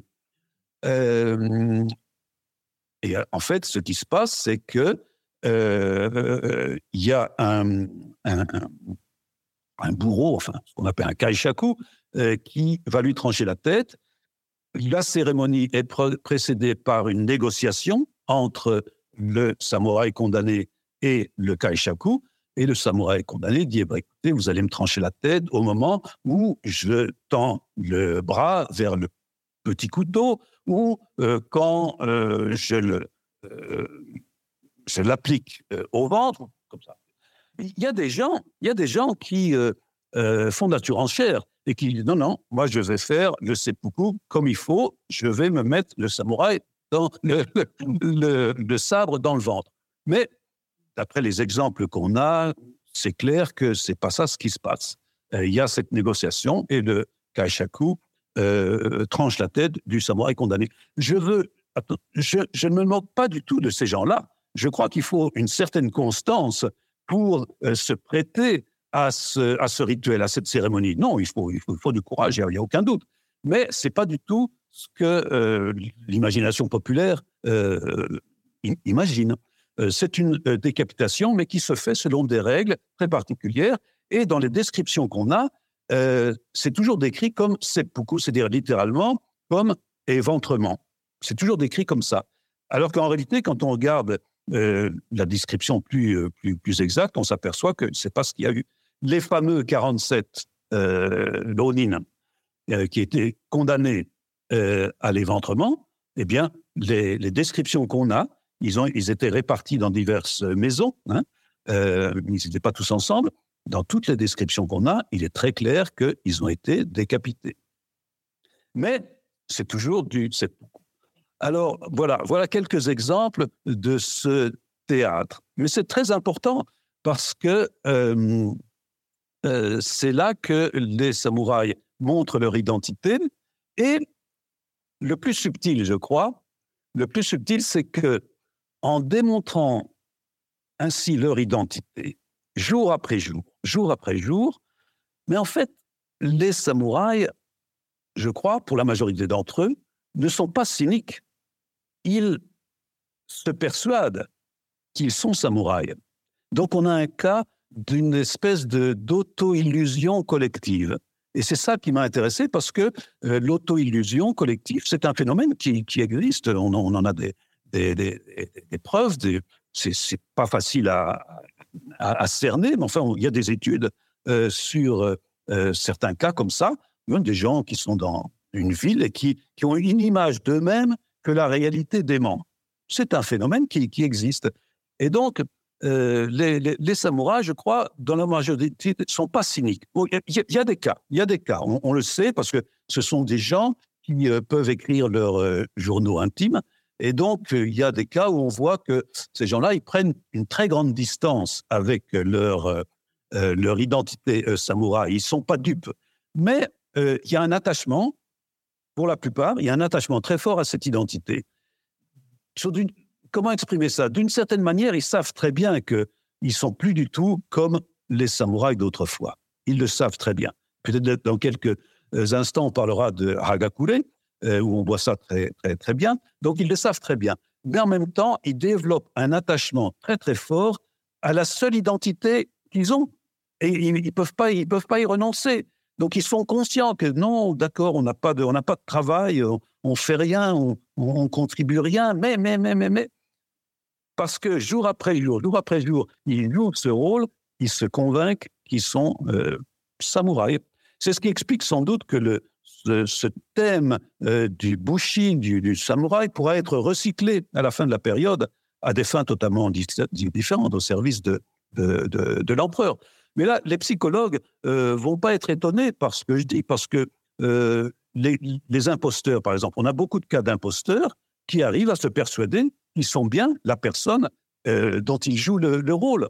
Quand vous faites ça jour après jour, quand c'est vraiment dans l'air que vous respirez, l'eau que vous buvez, l'identité.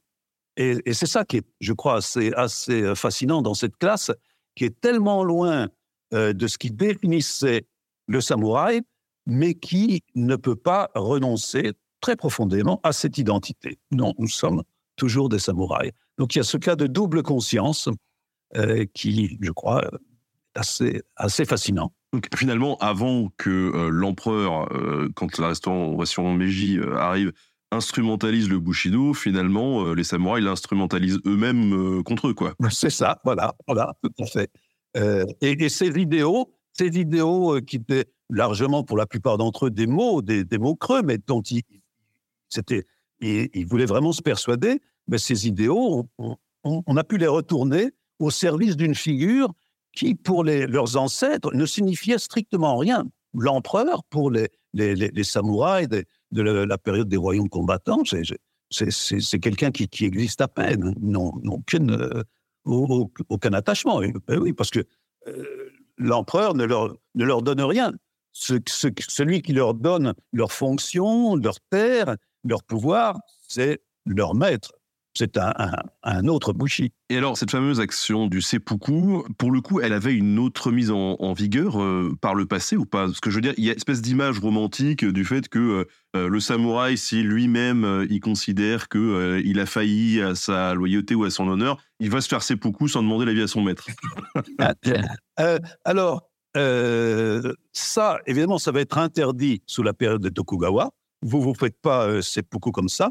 Euh, il y en a qui le font, euh, c'est rarissime, mais il y, a, il, y a, quelques cas, par exemple, de, samouraïs qui euh, se, où, ils font un vrai seppuku, où ils se font décapiter, mais en signe de protestation, pour signifier à leur maître qu'ils ne sont pas d'accord avec sa conduite. Donc, c'est un, cas très particulier du seppuku euh, c'est la, majorité des cas, c'est pourquoi est une punition. Alors, avant la période euh, Tokugawa, non, on, voit effectivement des cas de seppuku sur le champ de bataille. Euh, alors, ou, vrai seppuku, ou seppuku, enfin, décapitation, parce qu'on ne veut pas se faire prendre vivant, parce que, encore une fois, là, il y a, l'élément émotionnel, hein, il y a la poussée Heureusement, ni vous ni moi, on a été sur un champ de bataille, mais enfin, il doit y avoir une poussée d'adrénaline très très forte qui fait que, que les gens peuvent être conduits à des, actes extrêmes. Donc, on a effectivement des descriptions de guerriers qui sont, euh, qui sont des faits, qui sont sur le point d'être euh, pris par l'ennemi et qui euh, se, font cette coups, se font trancher la tête. Il y a aussi un autre cas très particulier qu'on appelle le junshi, c'est le cas du euh, samouraï qui euh, met fin à ses jours euh, à la mort de son maître, considérant qu'il ne peut pas survivre à son maître. Alors ça, c'est une pratique qui apparaît très tard et qui est rapidement interdite sous les Tokugawa. ce sont des actions qui assez difficiles à expliquer. Il y a des gens qui disent que souvent, ce sont des samouraïs de rang assez modeste qui devaient leur position à la faveur de leur maître et qui savaient que leur maître disparu, ils euh, perdraient cette position. Il y a des gens aussi qui disent que souvent, il y avait des relations homosexuelles entre euh, un maître et euh, de, jeunes serviteurs et que c'était une façon de manifester leur, leur affection pour leur maître. Mais c'est une, une pratique qui, qui, va être interdite très vite sous les Tokugawa parce qu'elle bah, servait à, rien. Donc, il y, a, différents types hein, de, de seppuku, mais euh, effectivement, avant la période de Tokugawa, il y a des gens qui, sur les champs de bataille, euh, se, font euh, seppuku. Bien, bien ça, ça, existe absolument. L'homosexualité, c'est tabou chez les samouraïs? Non, non, non, non, non, c'est pas, c'est pas tabou. C'est, bah, ce, sont des corps exclusivement masculins, donc ce sont des pratiques qui sont apparemment relativement courantes. Je n'ai pas étudié la question, mais il y, a, des gens qui sont penchés là-dessus. Et, dans les mentions qu'on voit, pas, c'est pas, sans doute pas ce qu'on voit chez, les anciens Grecs, par exemple. Il y, a, souvent quand même quelque chose d'un peu, il y a une tonalité réprobatrice quand on décrit ça, mais ce sont des choses très euh, communes. Dans le Hagakure, euh, dont on va parler, il y, a, un passage très euh, particulier où l'auteur le, dit qu'il rêve de, de, se, de se faire seppuku enrobé du futon que son, du, photon, c'est de la couverture que son maître lui a donnée. Euh, bon, là, là, clairement, il y a, y, y a, un accent érotique euh, euh, qui, qui, oui, qui, traduit assez souvent des relations érotiques. C'est pas, c'est pas, c'est pas pour, c'est pas pour étonner. Enfin, je ne sais pas du tout ce qu'il en était dans la, dans la chevalerie européenne. Puis il y avait le christianisme. Là, là, on est dans un, un, un univers culturel assez, assez différent. Chez les moines, chez les moines, c'était assez répandu, euh, même si c'était pas quelque chose de. Il, valait mieux faire ça euh, discrètement, mais c'était euh, répandu. Peut-être qu'on pourrait revenir sur l'influence du confucianisme pendant cette période Edo. Qu'est-ce que c'est déjà le confucianisme? Et quelle influence ça a eu justement sur, sur ces samouraïs, sur la mise en scène, sur ce fameux théâtre? Oui, oui ça, ça, joue un rôle important parce que le confucianisme au Japon, sous les Tokugawa, c'est un élément de théâtre avant tout. Euh, alors, d'abord, le confucianisme, qu'est-ce que c'est? Ben, C'est euh, le, euh, la doctrine qu'on devine dans ce livre qu'on appelle les entretiens de Confucius. Il n'y a rien de, y a rien de, surprenant. on est dans la Chine du VIe siècle avant Jésus-Christ, une société relativement simple, euh, qui est articulé autour de certaines valeurs importantes. C'est le respect de l'autorité, le respect des anciens. Et le confucianisme, c'est ça. Euh, il n'y a absolument rien d'unique là. Hein. Dire que une bonne société, comme le dit Confucius, c'est une société où euh, le roi est le roi, le père est le père, le fils est le père. Qu'est-ce que ça veut dire? Ça veut dire que simplement, il y a des rôles. On sait, c'est évident qu'un roi se comporte de cette façon, un, père se comporte de cette façon, un fils se comporte de cette façon, et le fils respecte le père, le père respecte le roi. C'est le, sens commun de, l'époque et qu'on retrouve dans toutes euh, les sociétés prémodernes. Cette idée qu'il faut respecter les anciens, euh, c'est pas une invention euh, de Confucius. Alors, qu'est-ce qu'il y a de particulier dans le confucianisme? Alors, il y a peut-être un accent sur les rituels, qui est euh, très particulier. Les rituels sont extrêmement euh, développés. Ce sont des rituels qui démontrent, euh, dans lesquels on, démontre le, respect du, aux anciens, aux, plus vieux. ce qui est caractéristique, je crois, du Confucianisme est bien manifesté par une, une, une, querelle dans la Chine ancienne entre les légistes et les confucianistes. C'est là qu'on voit ce qui est intéressant dans le confucianisme, les légistes, ce sont des gens qui disent, pour assurer l'ordre dans une société, vous faites des lois. Et ceux qui contreviennent aux lois, vous leur coupez la tête. C'est très simple. Et si les gens savent que s'ils font ça, ils vont être récompensés, que s'ils font ceci, ils vont être punis, la société sera mise en ordre. Et les confucianistes disent, non, c'est pas si simple, parce que euh, ce système, il euh, suppose que quasiment il y a un policier derrière chaque personne pour les observer tout le temps, pour voir s'ils observent les lois. Et les confucianistes prennent une position beaucoup plus euh, moins sympathique en quelque sorte. Ils disent ce qu'il faut contrôler, c'est vraiment le cœur des gens. Il faut que les gens fassent ce qu'ils doivent faire, pas parce qu'ils sont sous la menace, mais parce que ça doit, ça doit être un élément spontané. Et ce qui va modeler le cœur des gens, ce sont les rituels.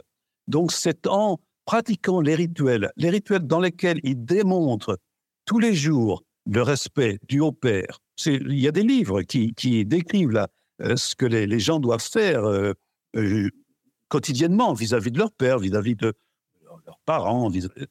Donc si les gens font ça quotidiennement, ils vont s'imprégner du sens du respect de l'autorité. Et c'est comme ça que vous mettez une société en ordre. On croirait presque une définition de ce qu'est l'alignation dans une, dans une usine, quoi. Oui, oui, non, non, tout à fait. Non, non, c'est, pas un système de pensée forcément sympathique. Moi, j'ai plus de sympathie pour le légisme, qui, voilà, ça, ça c'est clair. Puis, bon, effectivement, si, si vous arrivez à, à, à, vous échapper, à vous soustraire à l'œil de la loi, ben, bien, bon, je trouve ça plus, plus sympathique. Non, non, le, le, confucianisme vise vraiment la, la domination euh, des cœurs, la domination de, de l'esprit. Alors, bon, ça c'est euh, le confucianisme, la, doctrine, euh, mais quel rôle, ça joue au, Japon? Euh, En fait, aucun. Parce que je sais que beaucoup de gens parlent de l'influence confucianisme du, du, confucianisme au Japon, sous les Tokugawa, c'est présenté comme l'âge d'or du confucianisme, mais il y a quand même quelque chose qui immédiatement frappe l'œil de l'observateur, c'est que euh, la société japonaise n'est pas une société confucianiste. Parce que j'ai parlé du message moral du confucianisme, et là, on le trouve partout, si vous voulez. Ça, ça on trouve partout. Si vous voulez dire que euh, tous les gens qui euh, pensent que respecter les ancêtres, respecter les anciens, c'est important, que tout cela sont confucianistes, alors vous allez dire que les aborigènes d'Australie sont confucianistes, que les vieilles tribus africaines sont confucianistes. Ça ne veut rien dire. En réalité, il y a un autre aspect du confucianisme, c'est euh, un système social, un système familial, un système politique, qui est décrit dans euh, les livres, les classiques du confucianisme. Et alors, quand vous regardez le Japon, vous apercevez que le Japon ne respecte aucun, aucun de ces, de ces modèles. Quels sont les modèles? Vous regardez la, la structure familiale au Japon, c'est l'opposé, mais l'opposé total de euh, la structure familiale prônée par les classiques confucianistes. Vous regardez euh, le, système des rites les plus importants, les rites funéraires, total opposé. Rien à voir avec euh, ce qui se fait dans la Chine confucianiste. Vous regardez les structures, les structures sociales. Non, le Japon, sous les Tokugawa, c'est une société de statut. Le groupe des samouraïs est devenu un groupe de statut, c'est-à-dire un groupe héréditaire. Une question de euh, de nos auditeurs ou spectateurs, c'était euh, est-ce que c'était est-ce que c'était héréditaire? Ben, Ça le devient seulement euh, sous les Tokugawa, où le groupe, ce groupe énorme, 7% de la population, devient une, une, sorte de caste à part dans laquelle normalement on ne peut pas euh, entrer. Euh, cette idée euh, d'une société de statut héréditaire, c'est une société qui n'existe pas dans les classes, elle est une idée qui n'existe pas dans les classiques euh, confucianistes. Et puis enfin, l'aberration, l'aberration, le, pouvoir politique. Qu'est-ce que c'est au Japon? C'est une dictature, une dictature militaire. c'est une aberration pour euh, les confucianistes euh, chinois. Donc, où que vous regardiez, dans la société japonaise des Tokugawa, vous trouvez l'opposé systématique des euh, normes confucianistes. Alors, ça pose la question, mais alors quel est le rôle du confucianisme? Si le confucianisme n'a pas eu la moindre influence sur vraiment ce qui compte, sur les structures familiales, sur les structures sociales, sur les structures rituelles et sur les structures politiques, pas la moindre influence. Alors, quel est, quel est le rôle? Mais le rôle, c'est un discours. C'est un discours qui montre que vous êtes un homme cultivé.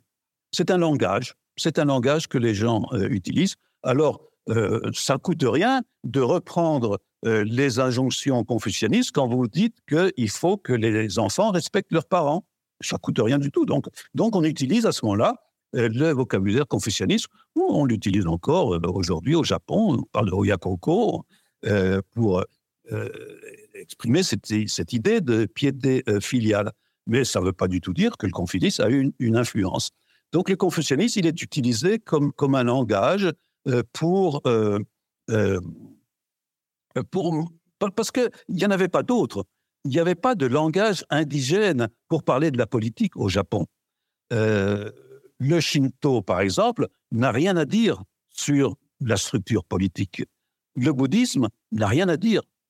Le seul langage qui pouvait parler du pouvoir, c'était le langage du confucianisme. Alors on l'adopte, on adopte le confucianisme, euh, on adopte le langage, euh, mais la réalité est totalement différente. Les samouraïs, par exemple, dans le langage confucianiste, sont décrits comme des shi. C'est le, shi dans, dans Bushi. Alors ça, c'est assez amusant parce que euh, en Chine, ce même caractère, il se réfère aux mandarins qui avaient passé les examens euh, du système impérial. Au Japon, ils se réfèrent aux samouraïs, qui sont une espèce d'hommes totalement différents. Donc, c'est vraiment un vocabulaire plaqué sur une réalité. Le, sens des mots change totalement, comme l'exemple de ce, chi euh, le montre bien. Euh, mais il, faut bien un vocabulaire pour parler de la, de la société. Alors, les notions euh, du, du, gouvernement bienveillant, qui sont des notions confucianistes, bien sûr, elles sont reprises parce que c'est tout à fait normal de dire que le gouvernement, son, son, son objectif, c'est de s'occuper de sa population. Alors évidemment, on traduit ça avec les notions confucianistes. Ça ne veut pas du tout dire qu'il y a une, influence. Donc, euh, le confucianisme fait partie en fait de ce théâtre que, que je décris. Euh, il y a par exemple euh, des examens qui sont faits au Japon sur le modèle des fameux examens impériaux de la Chine. Alors ils n'ont pas lieu avec la même fréquence, ils n'ont pas du tout le même, le même, le même emploi, dans ce sens que les gens qui passaient ces examens, euh, ça ne leur ouvrait aucune porte automatiquement, on leur donnait simplement une lettre de recommandation.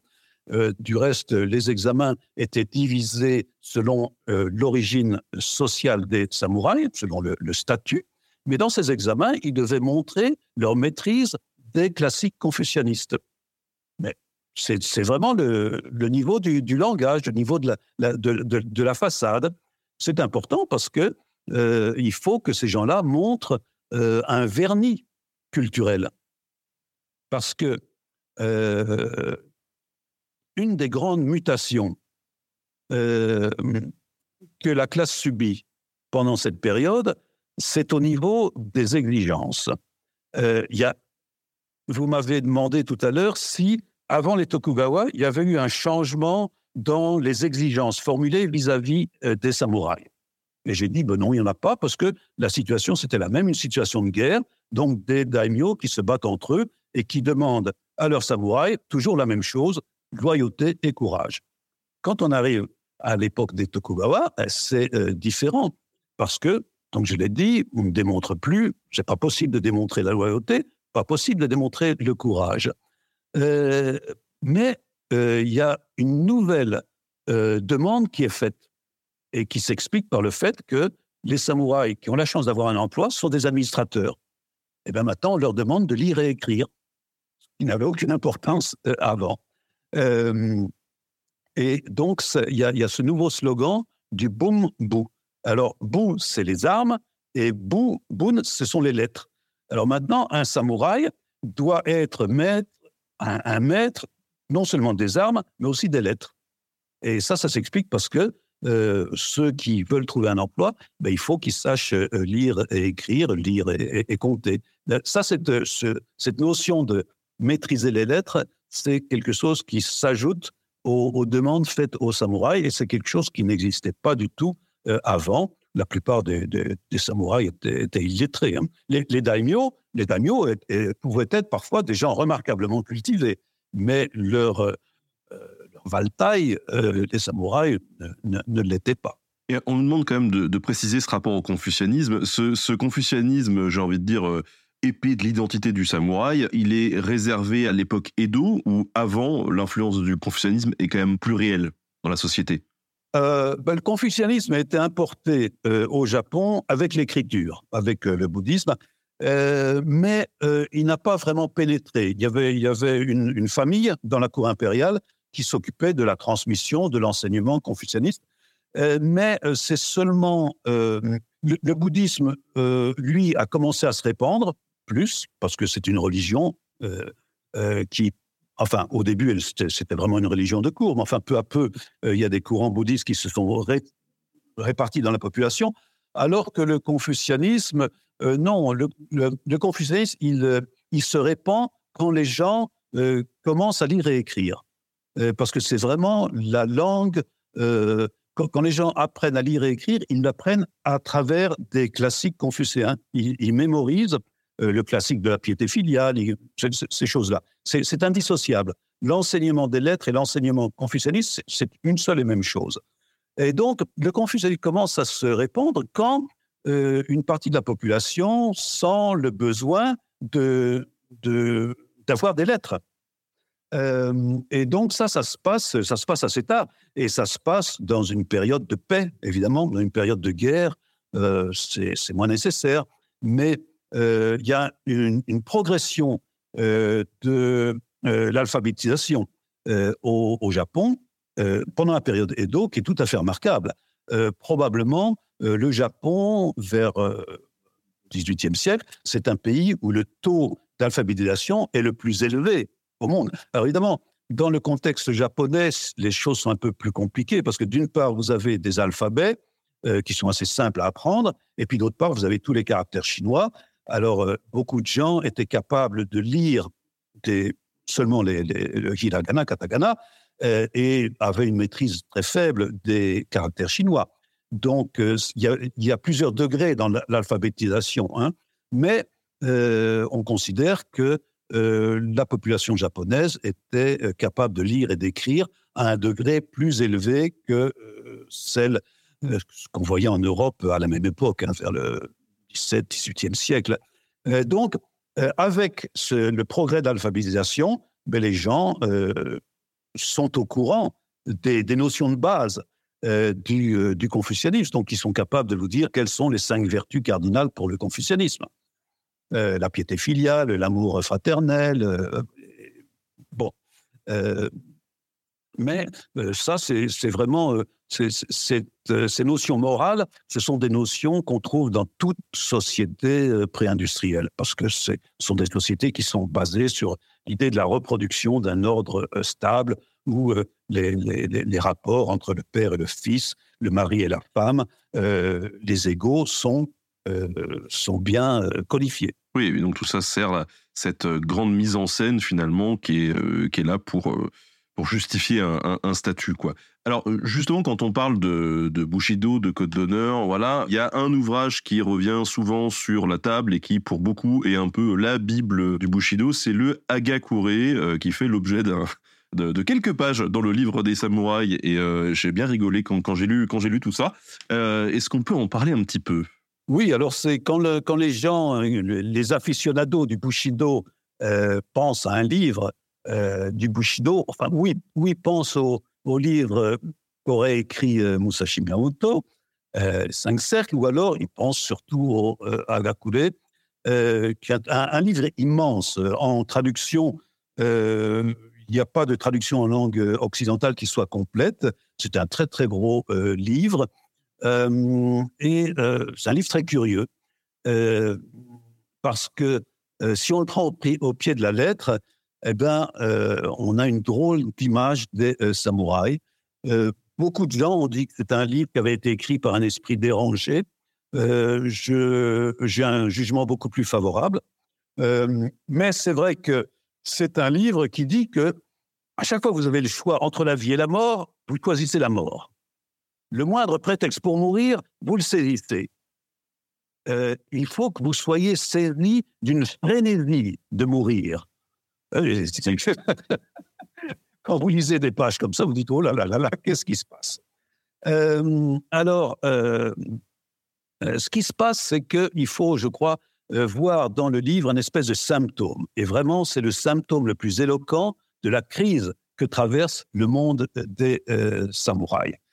Euh, aucun euh, samouraï n'a pris ces choses au pied de la lettre. Aucun samouraï, à chaque fois qu'il y avait le choix entre mourir et vivre, puis qu'est-ce que ça veut dire? Vous avez toujours le choix de mourir.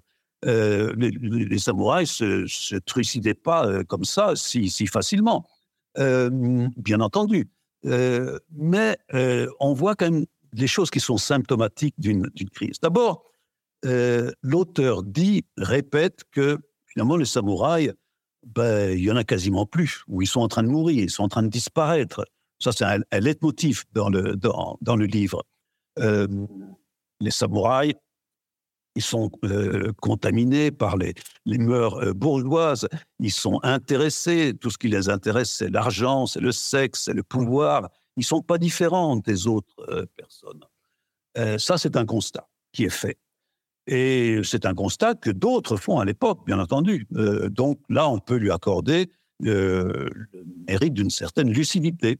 Il y a bien d'autres témoins de l'époque qui disent que Non, euh, il y a presque plus de samouraïs. Il y a des gens qui se prétendent samouraïs, mais des vrais samouraïs, il n'y en a plus beaucoup.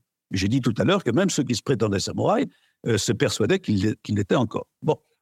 Alors, de là, le, le Hagakure perçoit que finalement, la seule façon de, montrer qu'on est samouraï, c'est de mourir. Et c'est là qu'il y a une espèce de fascination pour euh, les diverses façons que les samouraïs peuvent inventer, ou des samouraïs fictifs peuvent inventer de, mourir.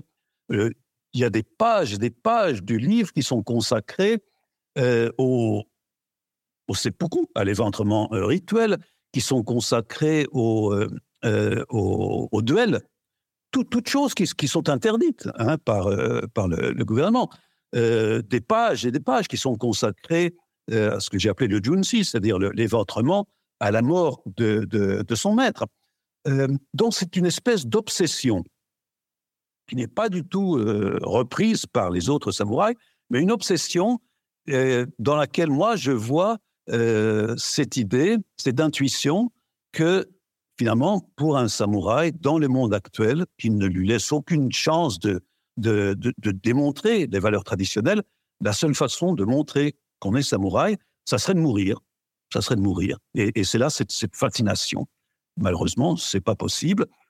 Et l'auteur, il s'en rend compte. À un moment, j'aime beaucoup ce passage où, il- après, après ces pages et ces pages de description parfois, parfois horribles, hein, il y a des, des gens qui se, qui se mettent euh, euh, le sabre dans le ventre et puis le, le, le kaishaku derrière et qui leur demande Ah bon, je peux, je peux y aller, je peux y aller? Et le type dit Non, non, non, c'est affreux, c'est affreux. Euh, mais euh, après des pages comme ça, l'auteur dit Bon, ben, vous savez, moi, moi, ce que j'aime faire à mon âge, c'est dormir. C'est qui va faire la sieste. c'est un livre assez attachant. C'est un livre assez- attachant. Si on le voit comme ça, je crois qu'il c'est pas du tout un fou, mais c'est quelqu'un qui, qui a une conscience euh, très aiguë de la crise que traverse le groupe. Et puis il le dit, hein, il le dit. euh, il y, a- a des passages même assez comiques où il dit euh, j'ai un médecin là de mes amis qui prend le pouls des samouraïs et il dit mais non le pouls des, des samouraïs maintenant c'est comme le pouls des femmes. Je sais pas ce que ça veut dire. Hein, je, je suis pas sûr que ça fasse du sens d'un point de vue médical de dire que les femmes ont un pouls différent de celui des hommes. Mais en tout cas, ce, ce médecin ami euh, de l'auteur de Hagakure dit non, ben, en fait, ils ont disparu presque physiquement. Donc la seule façon, si vous voulez montrer que vous êtes samouraï, c'est de, c'est de mourir, mais, mais vous ne pouvez pas. Donc finalement, le Hagakure, plus qu'un un vrai guide ou un vrai code d'honneur, ce serait plutôt une euh, pas une critique, mais un regard éclairé à travers des métaphores de ce que sont les samouraïs en fait à cette époque. Oui, oui, oui, tout à fait. oui. On, on apprend des tas de choses euh, intéressantes sur le, sur le groupe des, des, samouraïs, sur la notion de loyauté, par exemple. hein. Il, y a, des choses assez intéressantes. Par exemple, euh, il dit que, euh, bon, qu'est-ce que c'est la loyauté? Qu'est-ce que ça peut bien être, la, loyauté? Et alors, il dit que euh, aujourd'hui, quand, quand on, est on est en temps de, de paix, ben, la loyauté, euh, c'est pas démontré sur le champ de bataille, mais ça serait de, de, de donner des bons conseils aux, aux, aux daimyo. Mais ça, tout le monde ne peut pas le faire. Euh, si vous êtes un samouraï de rang médiocre, vous ne pouvez pas vous permettre de donner des conseils aux daimyo. Ça, c'est vraiment réservé à une toute petite élite, la frange supérieure des, euh, des, des vassaux, dont on a dit tout à l'heure qu'ils contrôlaient euh, le, le, daimyo. Alors, ceux-là peuvent donner des conseils, et donc là, c'est la vraie loyauté. D'accord. Par contre, pour le reste, ces gens qui n'ont rien à faire, qu'est-ce qu'ils peuvent faire? Il n'y a, a aucun, aucune façon. Donc la seule façon, ça serait, de, ça serait à la limite de, se tuer, de démontrer d'une manière totalement symbolique euh, la, loyauté. Alors ça, c'est des pages qui, que j'ai trouvées très, très intéressantes parce que ça montre vraiment euh, l'importance des divisions dans ce groupe des samouraïs. On parle en français des samouraïs, mais en réalité, il y a un monde entre les samouraïs les plus élevés, les vassaux les plus élevés, qui, qui ont euh, du contrôle, qui ont du pouvoir, et puis ceux, ceux, euh, ceux d'en bas qui sont, qui sont rien du tout, qui sont rien du tout. Tout ce qu'ils peuvent faire, selon lui, ça serait de, de disparaître. Et justement, cette caste des samouraïs, elle va finir par, euh, par disparaître? Comment, du coup? Oui, alors ça, c'est euh, assez fascinant, hein, parce que on parle de la restauration Meiji. Alors on dit restauration parce que euh, dans le langage, l'idéologie que développent les promoteurs de ce mouvement, euh, il s'agit simplement de restaurer le pouvoir, de donner le pouvoir à l'empereur. Donc euh, j'ai dit quelques minutes qu'il y avait eu le Japon impérial jusqu'au XIe siècle, et puis ensuite il y avait eu une série de dictatures militaires. Donc les gens qui promeuvent euh, ce, mouvement, à Meiji, disent que ben, maintenant, il faut retourner au gouvernement impérial. Donc, on ne parle pas de révolution, on parle de restauration. En réalité, même si la figure de le personnage de l'empereur Meiji avait une très très forte euh, personnalité et a pu peser sur les choses, euh, il est clair que le, pouvoir ne devait pas revenir à l'empereur, mais devait revenir à ce qu'on appelle les oligarques. Alors, là, on, a ce paradoxe, c'est-à-dire que ces oligarques, pour la plupart, ce sont des samouraïs. Ce sont des samouraïs qui euh, mettent fin à l'existence de la classe samouraï. Donc, on a une espèce de, révolution très paradoxale où euh, les, révolutionnaires mettent fin à leur propre classe. Finalement, ils se font ces beaucoup. Hein. Ils se font beaucoup. Alors, le paradoxe, il, s'explique quand même, c'est que, et là, on revient à, à ces différences de classe dans le groupe des samouraïs, cette différence énorme, hein, ce monde, j'ai dit, qui existait entre les plus importants et les moins importants, c'est que les promoteurs, ceux qui vraiment les, moteurs de la restauration Meiji, ce ne sont pas les samouraïs les plus hauts, ce ne sont pas les daimyo, ce sont des gens en fait euh, de conditions moyennes. Et ce sont des gens de conditions moyennes euh, parce que euh, ces gens-là sont des frustrés. une chose que j'ai oublié de mentionner, en fait, quand je parlais de la crise du groupe, une chose très importante, ça j'ai fait une erreur en oubliant ça, mais c'est que ce groupe, ces samouraïs qui naissent au rang 23, 25, 26 de la société, ils vont mourir au rang 23, 24, 26. Il n'y a pas de promotion. Il n'y a pas de promotion parce qu'il n'y a pas de guerre. Autrefois, dans les périodes de guerre, évidemment, la guerre crée des appels d'air. Donc, des samouraïs valeureux pouvaient prendre la place de, samouraïs également valeureux, mais euh, décédés sur le champ de bataille. Maintenant, il n'y en a plus. En plus de ça, euh, dans le système familial japonais, c'est la différence avec le système euh, chinois que je mentionnais tout à l'heure, c'est qu'on adopte, on adopte à court de bras. Si une famille est à court d'héritiers mâles, pas de problème, on adopte un, un, héritier mâle d'une autre famille. Euh, donc, il euh, n'y a, pas de, famille qui disparaissent. On trouve toujours le moyen de survivre. Euh, donc, il n'y a pas de possibilité de promotion. Vous naissez au rang 13, vous allez mourir au rang 13. Ça crée quand même de, une certaine rancœur, un certain ressentiment, parce qu'il y a des gens très capables, qui savent qu'ils sont capables, et ils ne peuvent pas. Alors, il y a quelques exemples de promotion dans des cas de crise aiguë de crise aiguë, le daimyo absolument a besoin de gens capables. Euh, parce que le système, c'était que les, les, conseillers, les premiers conseillers d'un daimyo, ils devaient être pris euh, parmi les familles les plus importantes. Les familles les plus importantes dans un domaine, il y en avait trois ou quatre, pas plus. Mais pour devenir, le titre c'était Kalo, donc conseiller, grand conseiller d'un daimyo, ben, il fallait que ça vienne de ces trois, quatre familles. Il arrivait souvent que dans cette trois, quatre familles, il n'y avait que des gens euh, déficients. Pourquoi pas? Euh, Il n'y avait, pas de, avait pas de talent. Alors, dans ce cas-là, il fallait chercher ailleurs. Autre exemple du théâtre, dans ce cas-là, quand on prenait quelqu'un d'ailleurs, des, groupes inférieurs, eh bien, on lui donnait momentanément le, le revenu qui aurait dû être le sien. C'était encore un exemple. On ne pouvait pas, on pouvait pas imaginer fonctionner. Il fallait absolument que le premier conseiller du shogun, du, du daimyo, vienne de cette toute première famille. Donc, s'il ne venait pas, eh bien, pendant la durée de sa fonction, on lui donnait euh, en fait les émoluments dus aux, plus hautes familles. Puis d'ailleurs, il y, a aussi pas mal de familles qui trafiquaient leur généalogie pour rentrer dans les cases. Ah oui, oui, oui, bien sûr. Ça, ça surtout au début. Au début, oui, c'est très amusant, ça aussi. Euh, parce que euh, on trafique les généalogies. Quand on progresse, dans la, dans la, dans la hiérarchie, euh, il y avait une règle implicite qu'il fallait que ses ancêtres soient au même niveau que soi.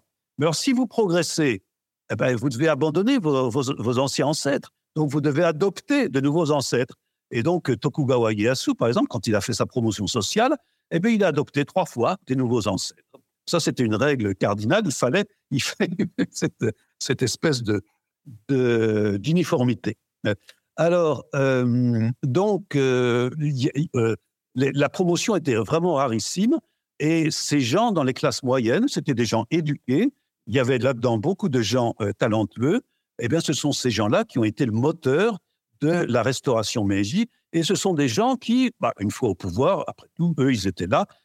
ils n'ont pas hésité à supprimer, à saborder la classe parce qu'ils voyaient que elle était plus en phase avec les demandes d'une société euh, moderne. Mais le résultat, c'est qu'on a, on a euh, là une, révolution un peu particulière. C'est pas du tout une révolution bourgeoise comme euh, la Révolution française. C'est une révolution faite à l'intérieur même de l'élite qui se saborde. Et ça s'explique seulement si on considère que c'était une élite énorme avec vraiment des, rangs très très différents et beaucoup de ressentiments dans la classe la, plus, la plus capable. Ces samouraïs euh, qui étaient euh, assez élevés pour être bien éduqués, parce que les samouraïs tout en bas, ben, eux, souvent, ils n'avaient pas euh, l'éducation nécessaire, mais qui n'avaient pas le rang suffisant pour, pour espérer parvenir aux plus hautes fonctions. Alors, on arrive à la fin de cette émission. Pour ceux qui s'intéressent justement à ce renouvellement de l'utilisation du Bushido et à la continuité de la figure du samouraï euh, vous pouvez aller voir l'entretien, euh, écouter l'entretien avec euh, William Blanc hein, qu'on a fait sur la, réutilisation de la figure du samouraï, notamment durant la Seconde Guerre mondiale avec Hirohito et tout le reste. c'est passionnant tout ce qu'il y a à dire là-dessus. Olivier, pour les gens qui s'intéressent à cette période Edo, au Bushido, au Agakure, etc., est-ce que vous pourriez nous donner quelques pistes éventuellement de, de lecture ou des documentaires à aller consulter? Ah ben écoutez, euh, je... c'est le moment de faire la promo aussi de ses propres œuvres. Hein, oui, il, y a, mon livre. Alors oui, euh, mon livre. Euh, encore une fois, je disais que à l'origine, je suis spécialiste de l'histoire des idées. Ce qui m'a amené à, m'intéresser au groupe des samouraïs, c'est que dans l'histoire des idées, il y a une idée très particulière qui apparaît sous les Tokugawa, et c'est l'idée que les institutions, les lois d'une société sont des choses absolument artificielles qui n'ont absolument aucune correspondance dans le monde euh, naturel, dans le monde de la vérité. Et ça, c'est très curieux comme idée parce que vous ne voyez pas ça dans l'histoire de la philosophie politique. Enfin, il faut attendre très longtemps. Le, mouvement naturel de toute, euh, de toute euh, philosophie politique, c'est de dire ah non, mais la, bonne société, les structures de la bonne société, ce sont les réflexions de vérité, de vérité que vous trouvez dans la nature. Ça peut être les ordres d'un dieu, ça peut être la configuration des étoiles et tout ça. Bon. Alors c'est une idée assez extraordinaire, cette conception qui paraît très moderne, que les lois euh, sont des choses absolument artificielles. Et je me suis dit, mais il y a quand même quelque chose de très curieux, c'est que ce sont seulement les samouraïs qui disent ça, les penseurs samouraïs qui disent ça. Il y a une pensée bourgeoise qui peut être très radicale, mais elle ne va jamais dans cette direction. Et je me suis dit, mais alors, c'est peut-être l'importance des conventions, l'importance du théâtre qui explique euh, ceci. Et donc, c'est ça qui m'a amené euh, à, m'intéresser euh, à la société samouraï. Et, mon, livre, donc Paraître et prétendre, est, guidé un peu par cette, cette question. Alors, Pierre Souiri, évidemment, a, écrit beaucoup sur les, samouraïs. C'est une grande autorité en France. Son, son, histoire du Japon, il, a des choses plus précises sur les samouraïs. Ce sont des choses qui, qui, sont très intéressantes pour le, le, lecteur. évidemment, il y a beaucoup de choses en, en, en, japonais, mais euh, moi, je, conseille à chacun de, euh, de, commencer par, par être prétendre. Donc voilà, les livres d'Olivier Ansart, les livres de Pierre-François Soury, qui participent aussi au bouquin des samouraïs, que vous pouvez euh, retrouver jusqu'au 7 janvier dans les descriptions YouTube pour obtenir votre exemplaire de luxe, super beau, c'est un beau livre, des belles images, du beau contenu, fait par toute une équipe de gens formidables comme Olivier Ansart, que l'on remercie pour cet entretien. Encore merci de votre temps de ces deux heures avec nous. Merci. Merci à tous d'avoir suivi cette émission. On se retrouve très bientôt sur Nota Bene pour de nouveaux entretiens. Et d'ici là, bah, je vous souhaite une bonne fin de journée. Salut, ciao.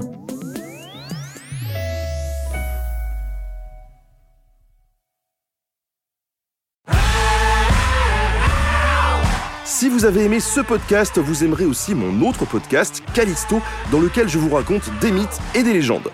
En attendant que vous nous suiviez sur Castbox, Apple Podcast, Podcast Addict ou toute autre plateforme qui propose cette fonction, n'hésitez pas à vous abonner. Vous pouvez même nous laisser une note et, soyons fous, un petit commentaire, je le lirai avec plaisir.